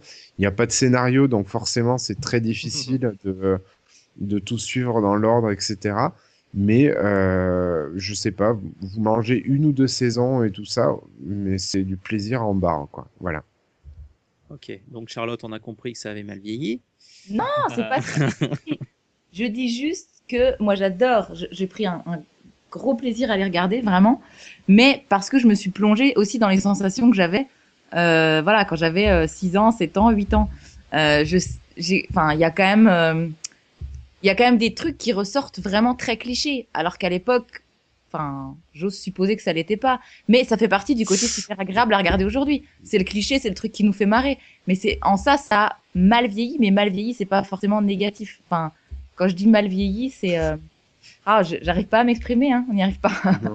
non, mais c'est, enfin, c'est agréable aujourd'hui, mais il y a des petits côtés qui, a- enfin, voilà, qui sont vraiment trop Ouais, clichés les, en fait. les- les coupes de cheveux et les pantalons au-dessus des. euh, de, de la, mais voilà. Mais c'est, euh, voilà, c'est des petits clichés qui font, qui font que c'est plaisant. Comme tu disais, c'est un voyage dans le temps, mais c'est pas, euh, ça rend pas la, la série désagréable à regarder, au contraire en fait. Ok. Bon, et toi, Nico? Bah, moi, je trouve que en fait, c'est une série malheureusement qui a vieilli parce qu'elle est très marquée années 80, mais euh, qu'on n'en fait plus des comme ça. C'est-à-dire que euh, c'est, on regarde tout le temps le même épisode en gros, quoi. On sait qu'on va avoir euh, son barracuda qui va, qui va, qui va, qui va avoir peur de l'avion, euh, Looping qui va inventer un nouveau truc, mais euh, on a un peu l'impression aussi de retrouver une bande de potes. C'est, moi, je trouve qu'il y a, il y a quand même un côté, euh, voilà, c'est, c'est très marqué années 80 mais euh, c'est toujours super agréable à regarder.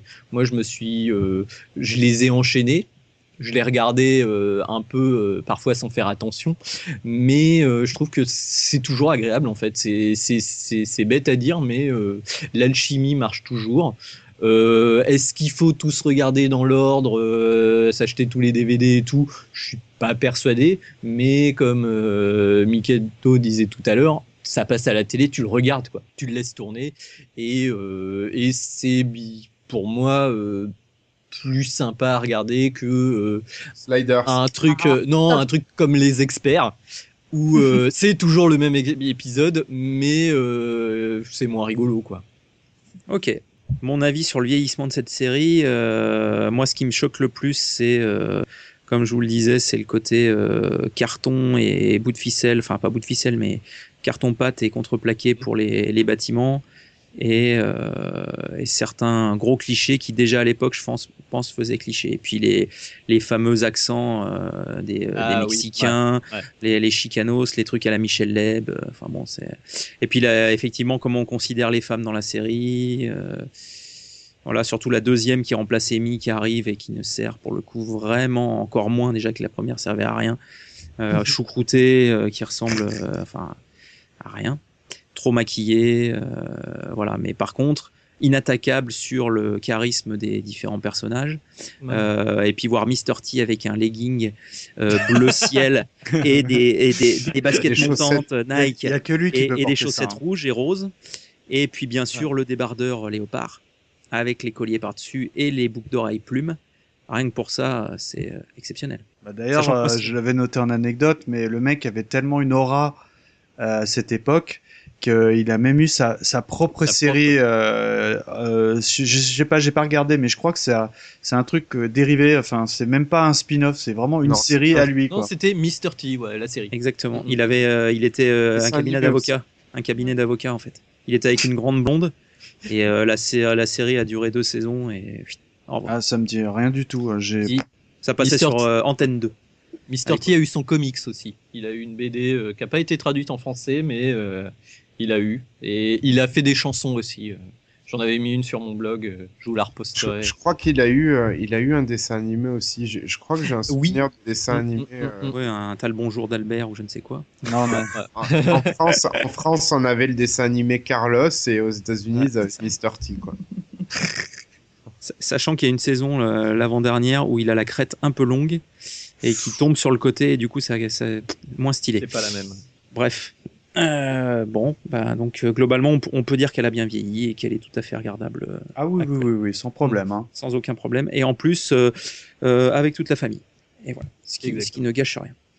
Bon, bah, on, va, on, va, on va parler un peu de, du coup de, de l'adaptation cinéma euh, de, de 2010, euh, où là, on est quand même dans complètement autre chose. Euh, est-ce que, est-ce que Imraj, tu, tu peux nous parler de ce- cette adaptation ciné? De l'agence Tourisque Bah écoute, tu, tu me poses un petit piège parce que bon, je l'ai vu, enfin, on l'a vu avec Charlotte. Euh... Ça y est, il y a vraiment un incident conjugal. Euh... Donc, on l'a vu tous les deux. Euh... On n'a pas pu le re-regarder pour les, les révisions parce que, enfin voilà, on- les épisodes étaient tellement, euh, tellement plaisants qu'on a focalisé sur la série. Mais euh, malgré tout, moi, je fais partie des gens qui ont apprécié euh, le film parce que c'est euh, un bon film d'action qu'on regarde avec le, le cerveau débranché, euh, qui est assumé dans ce qu'il fait. Enfin, je, je veux dire, un tank qui, qui dans le ciel et euh, qu'ils arrivent à freiner avec un parachute et des coups de canon. C'est de la cabine des sacs plastiques, quoi. C'est génial. Ouais. Et voilà, donc en fait, euh, ce, ce film est, euh, est un petit peu dans le grotesque, mais assumé et sans, sans, sans, péjoratif, enfin, sans être péjoratif. Et voilà, moi j'ai je trouvais que euh, bah, les, les, les acteurs étaient bons, ils reprenaient bien le rôle. hein. Euh, voilà, peut-être Looping est- manquait un petit peu de charisme et un petit peu moins mis en avant que les autres. hein. Mais euh, voilà, je trouve que bah, le film, il se regarde. euh, et si j'avais eu le temps de le, le regarder là, je l'aurais fait sans problème. euh, ça m'aurait pas posé de soucis. Moi, moi, ça, je, je te rejoins, je vais faire vite. euh, Je, je suis totalement du même avis que toi. Je serais incapable de te raconter le scénario. Mais euh, j'ai trouvé ça très regardable. Et en revanche, moi j'ai trouvé que euh, c'est Liam Neeson qui fait Hannibal. Ah ouais. Et je l'ai trouvé hyper crédible en Hannibal. Après, euh, les autres, euh, le Barracuda, je trouvais qu'ils faisaient un peu le, la caricature de Barracuda. Ouais, Le futé, euh, c'est euh, Bradley Cooper, il est voilà euh, excellent. top parce que bon, ouais. c'est le beau gosse, euh, Ouais. bah futé du moment quoi. Il pouvait Et- pas et, trouver euh, un meilleur acteur Voilà. Et puis pour euh, ouais pour le looping, je te rejoins, je le trouve complètement anecdotique. Ouais, et c'est dommage parce que, enfin, si- bon, c'est personnel, mais pour moi, c'est euh, bon, j'a- j'adore Futé et, euh, et Mhm. je le place quasiment au même niveau que, que Looping. Mais pour moi, Looping, euh, c'est le personnage que tu tu pouvais pas le, tu pouvais pas l'oublier en fait dans un dans un film. Et, et- et toi, Nico? Bah moi, c'est un film en fait j'ai été voir au cinéma euh, parce que j'avais rien d'autre à faire et j'en suis ressorti vraiment super bien surpris et, en fait je m'attendais à un truc ouais et en fait j'ai trouvé ça vraiment super rigolo. Euh, J'y suis allé avec euh, ma femme et un couple d'amis et vraiment on s'est vraiment marré. pendant la séance, quoi, c'était très bonne ambiance. Il est passé à la télé, donc je l'avais enregistré sur ma Freebox et je l'ai regardé au moins deux ou trois fois. Et là, on me l'a offert pour Noël.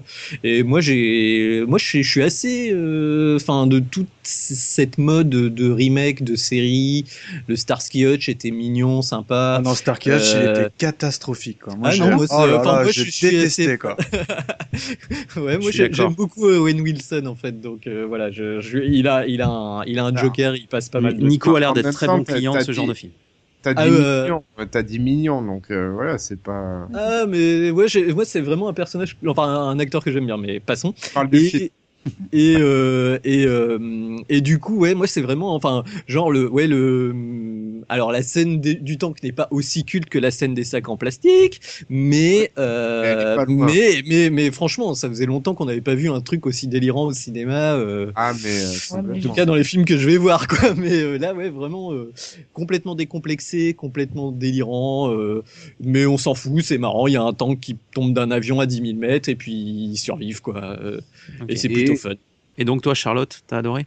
Euh, moi, j'ai surkiffé le film. Je pense. euh, Enfin, ouais enfin, déjà, je suis très très fan des grosses productions qui pètent dans tous les sens, euh, justement. à Là, la mission. euh, là, t'es servi. Enfin, voilà. Ça, j'adore, quoi. Et donc, là, pour moi, enfin, ce qui était important pour moi dans cette série, c'est les personnages. Et je trouve que oui, en dehors de Looping, qui me laisse un souvenir très vague du coup dans le film, euh, j'ai trou- j'ai trouvé que les acteurs étaient extrêmement bien choisis. euh, Enfin, et puis Liam Neeson, de toute façon, moi, c'est, euh, enfin, juste lui déjà, il faisait tout le film, donc euh, Mhm. C'était déjà bien parti. Enfin, moi, je me suis euh, vraiment éclatée, quoi. J'ai retrouvé justement le côté, ben, comme on disait, hyper grotesque, hyper cliché de la série, qui a été assumé complètement dans le film. Euh, Ils vont pas en fait chercher à faire quelque chose de sérieux, euh, contrairement à tout ce qui peut se faire en adaptation. Et du coup, c'était euh, banco, quoi. Enfin, moi, je me suis éclatée. Bah écoutez, euh, bon, on a, on, a, on a bien aimé l'adaptation ciné. Euh, est-ce que, du coup, est-ce que tu, Imraj, puisque tu as la parole, est-ce que tu peux nous parler de, l'OST de, l'agence Tourisque Ce générique-là est utilisé euh, à tout va dans la série et euh, apparaît à chaque fois qu'il y a un moment héroïque, c'est-à-dire quand ils arrivent à s'échapper d'une situation un petit peu complexe, en fait, ils arrivent à ils envoient la sauce au niveau de au niveau du générique. Donc c'est vraiment le, le truc qu'on a toujours en tête et et quand on va au lit le soir, on l'oublie pas. Voilà. Donc ce, ce petit générique, il a été composé par un, un génie musical euh, télévisuel qui s'appelle Mike Post.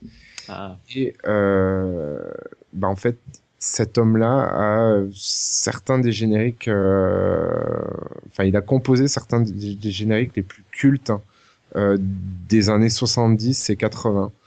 Et pour vous citer ses plus belles références, enfin en tout cas à mes yeux, il a quand même composé le générique de Magnum. Il a composé le générique de Code Quantum. Il a composé le générique de Chips ou de Hunter.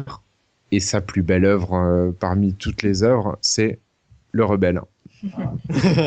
voilà. non, sa plus belle œuvre, ça reste celui de, de Code Quantum. Je suis désolé. Ouais, je te rejoins. Voilà. Mais celui de Magnum est très bien aussi. Mais bon, en fait, ils sont tous bien. Mais voilà, il est- là, je vous ai cité les plus, les plus emblématiques, mais euh, il en a plus d'une trentaine. euh, des séries qui n'ont pas forcément toujours été importées euh, aux États-Unis, mais euh, voilà. Oui, oui, en France, excusez-moi. Et voilà. Sinon, globalement, le, le reste, le reste de enfin de, de, de l'OST est assez anecdotique. Globalement, on a deux types de thèmes. On a des thèmes très militaires pendant les phases, on va dire, de construction, où euh, on, voilà, on est à base de tambours, euh, de percussions, etc. Euh, et puis, pour le reste, on a beaucoup de morceaux qui sont vraiment très ancrés dans la musique euh, de l'époque, euh, avec beaucoup de synthétiseurs, euh, des basses, hein, etc. Pour illustrer un petit peu ce, ce que je disais euh, au niveau de ces morceaux un petit peu plus funky, je propose qu'on s'écoute le titre Showtime de l'OST, que j'affectionne particulièrement et que l'ami Mikado va, va s'empresser de nous faire écouter.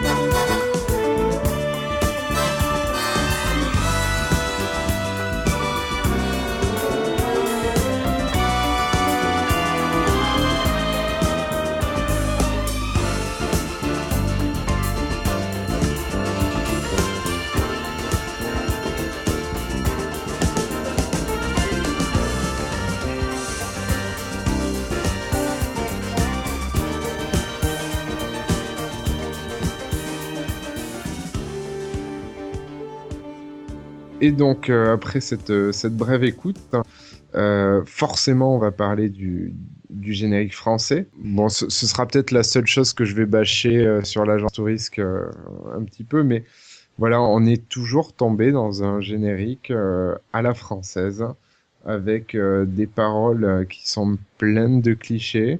On ne les comprend pas. Le générique qu'on écoute dans la série, c'est un générique version courte. Il existe la Ah. version longue qui dure plus de deux minutes. Et euh, en fait, la, la, enfin, ils ont eu raison de le couper parce que la, la deuxième partie de la chanson, euh, il y a des passages incompréhensibles. Et, euh, et là, on est tombé dans, euh, je sais pas, en fait, ça se transforme, on passe de l'agence touriste à Tom Sawyer, quoi, voilà. Et sinon, un petit peu compliqué de trouver des informations sur les compositeurs du, du, du générique, mais il a été néanmoins, euh, je pense que euh, il a été composé et chanté par euh, Noam Caniel. Ah, Noam. Euh, Voilà, et je vais te faire plaisir, Mikado. Il a chanté entre autres le troisième générique de Goldorak. Goldorak revient.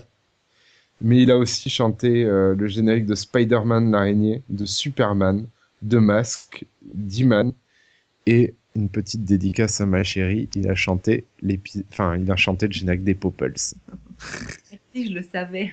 Attends, eh, Voilà, donc ce, ce mec, euh, ce mec est magique. voilà, c'est tout. Ah, Noam euh, reviendra souvent dans It is the podcast, je pense. hein. Ouais, ouais, on parlera souvent de Il lui. a et chanté puis, euh, beaucoup de trucs. voilà, il s'est associé, euh, il s'est associé, donc c'est pour ça que je disais trouver qui a composé le, générique, c'est un peu compliqué, mais bon, je pense qu'il il est compositeur lui-même, mais souvent dans, mes recherches, je suis tombé sur d'autres noms, Euh, donc je pense qu'ils étaient plusieurs pour, euh, pour composer cette chanson-là. Mais en tout cas, c'est lui qui l'a interprété. Merci, merci Imraj pour cette critique de l'OST de l'agence Tourisque. Euh, Charlotte Barracuda, peux-tu nous parler, et d'ailleurs tu vas nous parler, je sais pas peux-tu, c'est tu vas nous parler des, euh, des jouets et des produits dérivés de, de l'agence Tourisque. Alors, avec grand plaisir, évidemment. Alors, des produits dérivés, j'en ai trouvé à l'appel. Donc, en fait, je vais pas pouvoir vous parler de tout. C'est euh, trop long. Par contre, je mettrai plein de liens sur le site parce qu'il y a des trucs, euh, ça vaut, ça vaut quand même le coup d'être vu. Donc, en premier lieu, il y a évidemment eu le comics. Comme pour Mister Ah. T, euh, l'agence Tourix a eu son comics, évidemment. Et donc, le euh, produit dérivé principal, c'était les petites figurines euh, de 15 cm de haut. C'est Galou qui a sorti ça, je crois. Et donc, il y avait bien évidemment tous les personnages. C'est des petites figurines articulées qui sont absolument immondes, en fait. Où on ne reconnaît bien évidemment pas les personnages. Pour, l'anecdote, elle m'a montré une photo de la figurine d'Hannibal et euh, en tournant la tête, j'ai cru que c'était la figurine de Barracuda. Ah ouais, quand Parce même. fait, il est, il est passé, en fait, c'est Hannibal sous UV. Et il est au, il a la peau orange. En même temps, Hannibal, euh, il est tout le temps sous UV quand même dans la série. Oui, oui, mais là, là, il y a beaucoup trop en fait. Oui, non. endormi dans la machine. quoi. C'est ça. non, mais du coup, c'est assez drôle. Et bien évidemment, il y a tout ce qui va avec. Donc, il y a le van dans lequel tu peux mettre toutes les figurines. Je crois que je l'ai eu le van, moi. Je, je suis en train de m'interroger. Il me semble que je l'avais le van. Enfin, c'était le, le jouet que tous les mômes voulaient euh, autour de Voilà. cette série, quoi. Il y avait le van pour les figurines, mais il y avait aussi les versions miniatures, tu sais, comme les. les... Ah, moi, je l'avais en majorette. ouais. Genre en majorette, Voilà, en ouais. voilà, Ah ouais. ouais. Et il y avait, pour mettre les figurines dedans, la corvette de futé quand même. Et Ah. celle-là, elle est merveilleuse, quoi. Elle je est l'avais juste en vrai, fantastique. Elle est extraordinaire. Et donc, il y avait la totale, hein, les bateaux, les machins, enfin, tous les, les petites armes, les mini-mitraillettes, enfin, la totale, euh, la totale avec les figurines, quoi. Donc, après, il y a eu d'autres petits produits hyper sympas, qui parlaient du classeur tout à l'heure, euh, Cirque, je crois. C'est moi, oui. Voilà, donc donc il y a eu les lunchbox bien évidemment avec la thermos qui va avec, les, les ensembles de lits, hein, Draus et euh, thé d'oreiller avec Barracuda dessus. Il y avait écrit A-Team dessus. Il n'y avait pas écrit l'agence touriste. Oui, c'est ça. Bah oui, c'était. Ouais, ouais, euh, je m'en souviens, ouais. De toute façon, c'est le titre en anglais, quoi. hein. Ouais, Exactement, j'allais dire, on n'a pas mentionné le titre anglais qui est Ouais, 18. c'est ça, effectivement. A-Team. Et donc sur tous les produits dérivés, parce que et moi je rêve là, il faut absolument que je l'achète, mais alors je suis dégoûtée, les frais de port sont hors de prix. La trousse, enfin c'est pas vraiment la trousse, c'est l'espèce de boîte là, rectangulaire qu'on Ouais, avait boîte en métallique. métal. La boîte en- métal. ouais mais en plastique un peu mou au-dessus, vous savez. Ouais. Et t'avais non. plein, plein de petites poches dans tous les coins. Euh, T'appuyais sur un bouton, il y avait un, un genre taille crayon qui sortait et tout. C'était excellent. Et donc il y en a une bleue et elle est trop belle. Elle est juste euh, magnifique. Euh, Ouais. Puis bon, après bien sûr, il y a eu les jeux de cartes, le jeu de plateau. Je sais pas trop en quoi il consiste, mais en tout cas, il y a un beau jeu de plateau. Euh, et pour finir, en fait, les jouets pour jouer en fait à être l'agence Tourisque. Euh, donc les Tokiwoki, grand classique bien évidemment, et le must du must, le set de bijoux Mr. T. Ah, ça, Ah, c'est la classe. Ça, ça, c'est la classe. 18 kilos de bijoux, quoi. est extraordinaire. Alors en plus, le, le set, il est horrible. hein. Ça fait vraiment quincaille euh, plastoc euh, fête foraine, c'est horrible. Ça, je mettrai le lien. Et en plus, il cote. hein. Il vaut des sous ce truc. C'est juste impressionnant. Et le euh, set Hannibal, donc avec les petites jumelles dedans, euh, la lampe torche, la radio et le, Le- cigare en plastique. Oh la vache. Moi, je suis, moi, je suis, moi, je suis déçu. Je pensais que tu nous évoquerais une, une coupe Barracuda. Tu vois? Ah non, là, Je, je- je- je suis sûr que ça existait, ce genre de, tu sais, les déguisements Ah, pour les déguisement, mômes. Euh, les, les, filles- les perruques, là, enfin, la non ça, j'ai- perruque. ça, j'ai pas, j'ai pas vu. hein. J'ai des, des pages et des pages de produits dérivés, mais ça, ça, y avait pas. Ça s'appelle une tondeuse, hein, sinon. hein. N'importe quoi. Et sinon, un tout petit truc, un tout petit, un dernier détail, ce qui m'a fait rigoler, c'est que j'ai trouvé le livre à colorier, en fait. euh, donc, euh, l'agence Tourisque. Et en fait, les livres à colorier, ça s'adresse quand même aux enfants petits, si je ne m'abuse. bah oui, Enfin, oui, Ouais, ouais. Ah oui. Et donc, voilà, ça veut dire que l'enfant petit est fan, enfin, de l'agence Tourisque. Et j'ai trouvé ça assez, euh, assez Ah, extraordinaire. Ma Le fille est fan de. Barracuda. hein. Voilà. Depuis qu'elle a vu les épisodes, elle est au taquet. Ouais. Moi, je suis quand même ultra, enfin, ultra choqué par le cigare. Enfin, Ouais. tu sais, c'est une autre Ah oui, le cigare pour Ouais. enfants, ouais. ouais. C'est- C'est-à-dire qu'aujourd'hui, euh, le moindre produit dérivé qui mettrait une, un bout de cigarette en plastique, enfin, tu vois, ils ont interdit les cigarettes en chocolat. Ouais, le, le là- Lucky Luke, il fume plus. Il a un brin de paille Ouais, dans la un bouche, quoi. brin d'herbe. Et, euh, et, et là, en fait, on te vend un set Hannibal avec un cigare en plastique, quoi. Et ton gamin, imagine ton gamin de, de 6 ans qui joue avec un cigare en plastique. Enfin, Et aujourd'hui, il y a- c'est et il y a la je pense, pa- et il y a la panoplie JR avec un vrai verre de whisky. c'est ça. De sous Hélène. Toi aussi, Sous Hélène. Ouais, ou sous Hélène, ouais, pardon. c'est pour les filles. Vas-y, Charlotte, ne te laisse pas perturber. Non, mais vas-y. voilà. Moi, c'est les figurines qui m'interpellent, hein, parce que euh, ça sent les, les G.I. Joe, mais version... euh, Ouais, et attends, puis il y a des variantes en plus, hein, qui coûtent plus cher. C'est-à-dire que, en fait, je crois que c'est celle de Looping. Il est habillé genre en marron normal et sa variante, il est habillé en orange fluo, quoi. Merci pour ce, passage en revue qui sera accompagné de liens sur le site de, ces produits dérivés Agence Tourisque. On va passer à la rubrique euh, critique DVD de d'Imrage qui va nous parler un peu de, de ce qui existe. Euh, grosso modo, il y a deux versions notables. euh, c'est des éditions DVD. donc il y a cinq, cinq petits coffrets qui regroupent les, qui correspondent à chaque saison. Et il y a un deuxième coffret qui est absolument magnifique, euh, qui est un coffret en plastique qui reprend la forme du van euh, de l'agence, avec euh, sur le pare-brise une photo d'Hannibal et une photo de de Mr. T. Donc apparemment, le, moi j'ai jamais eu entre les mains, mais euh, le plastique est d'assez mauvaise qualité, c'est un peu ah, fragile. c'est cheap.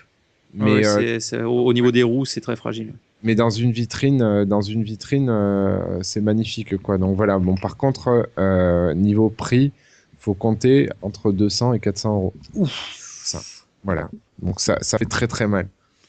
Globalement, je trouve que euh, on est sur quelque chose Euh, voilà, il n'y a pas eu de travail, mais il n'y a pas eu de travail notable, mais il n'y a pas eu de détérioration. Euh, L'image est assez fidèle de, par rapport à l'époque, hein. donc il y a, y, a, quand même du bruit, il y a par moments des petits scratchs, mais globalement, voilà, on est toujours sur du 4 tiers et, euh, et c'est plus, enfin, je trouve que c'est acceptable.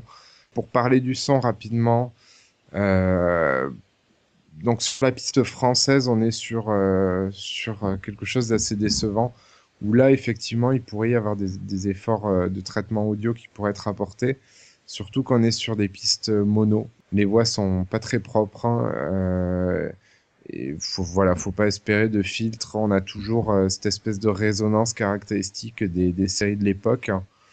Euh, voilà, donc c'est pas terrible. Et pour ce qui est de la VO, euh, ben en fait, il faut savoir que sur les deux premières saisons, si je me trompe pas, vous aurez de la VO.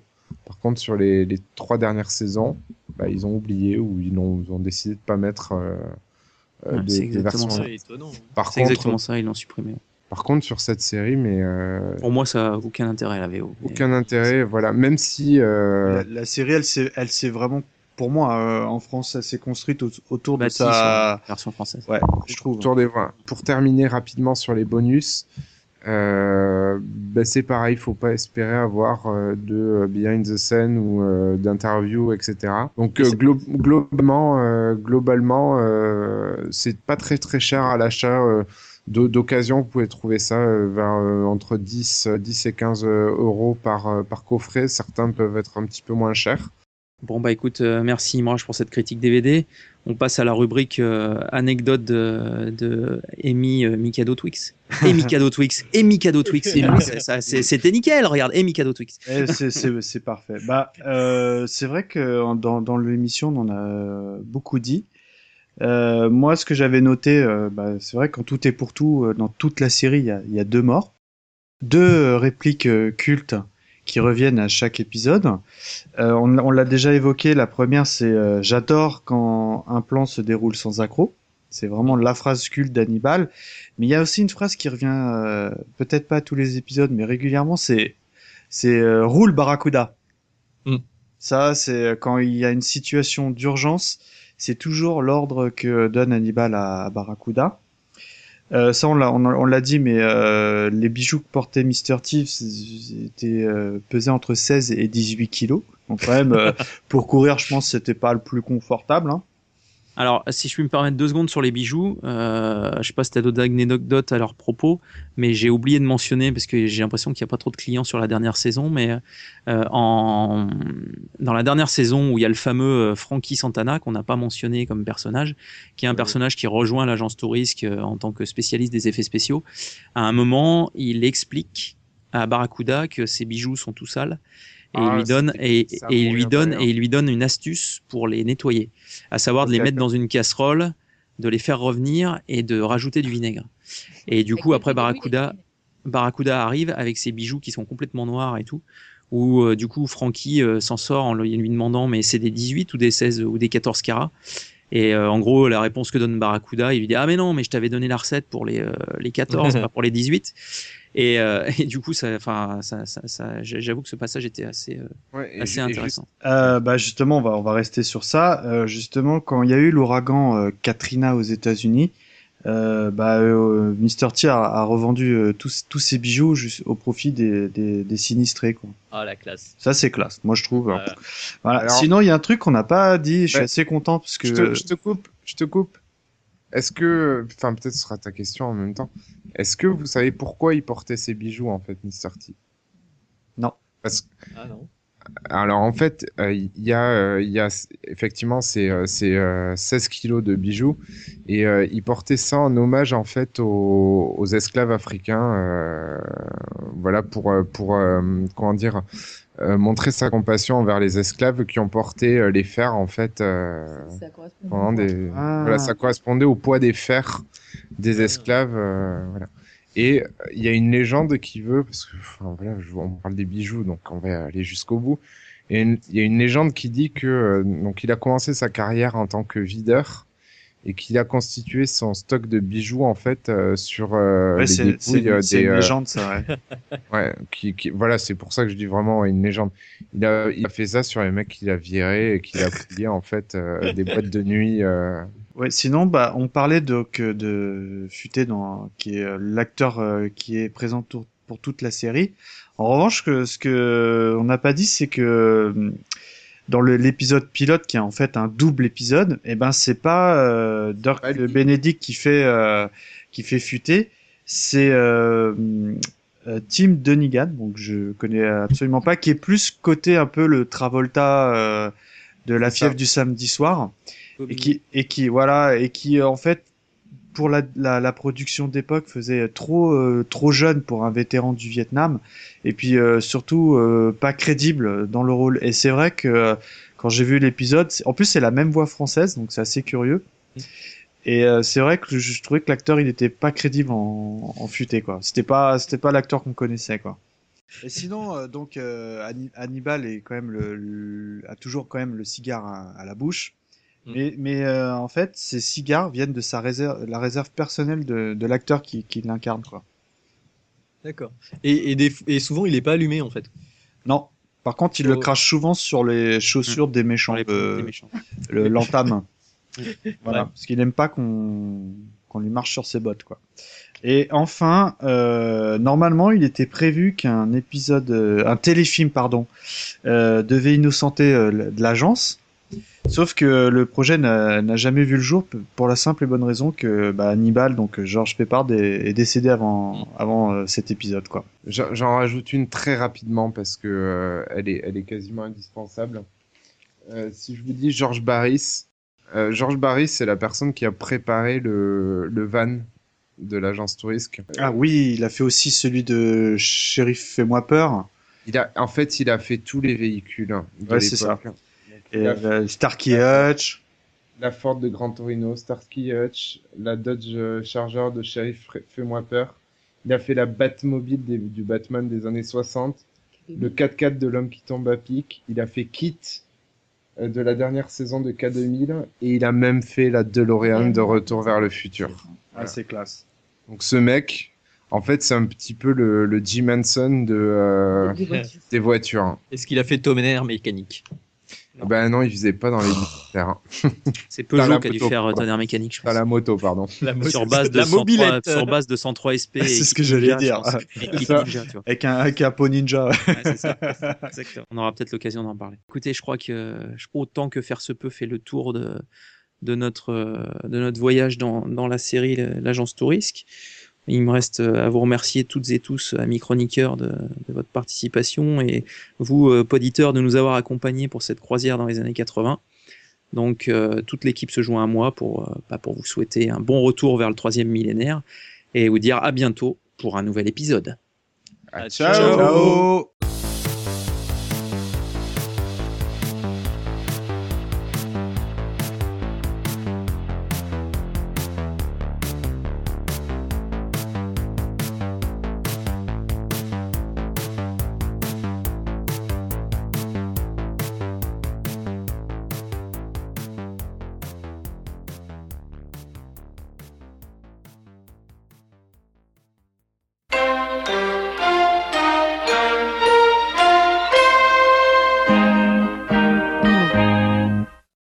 Enfants, là, j'ai un petit challenge à vous proposer, là.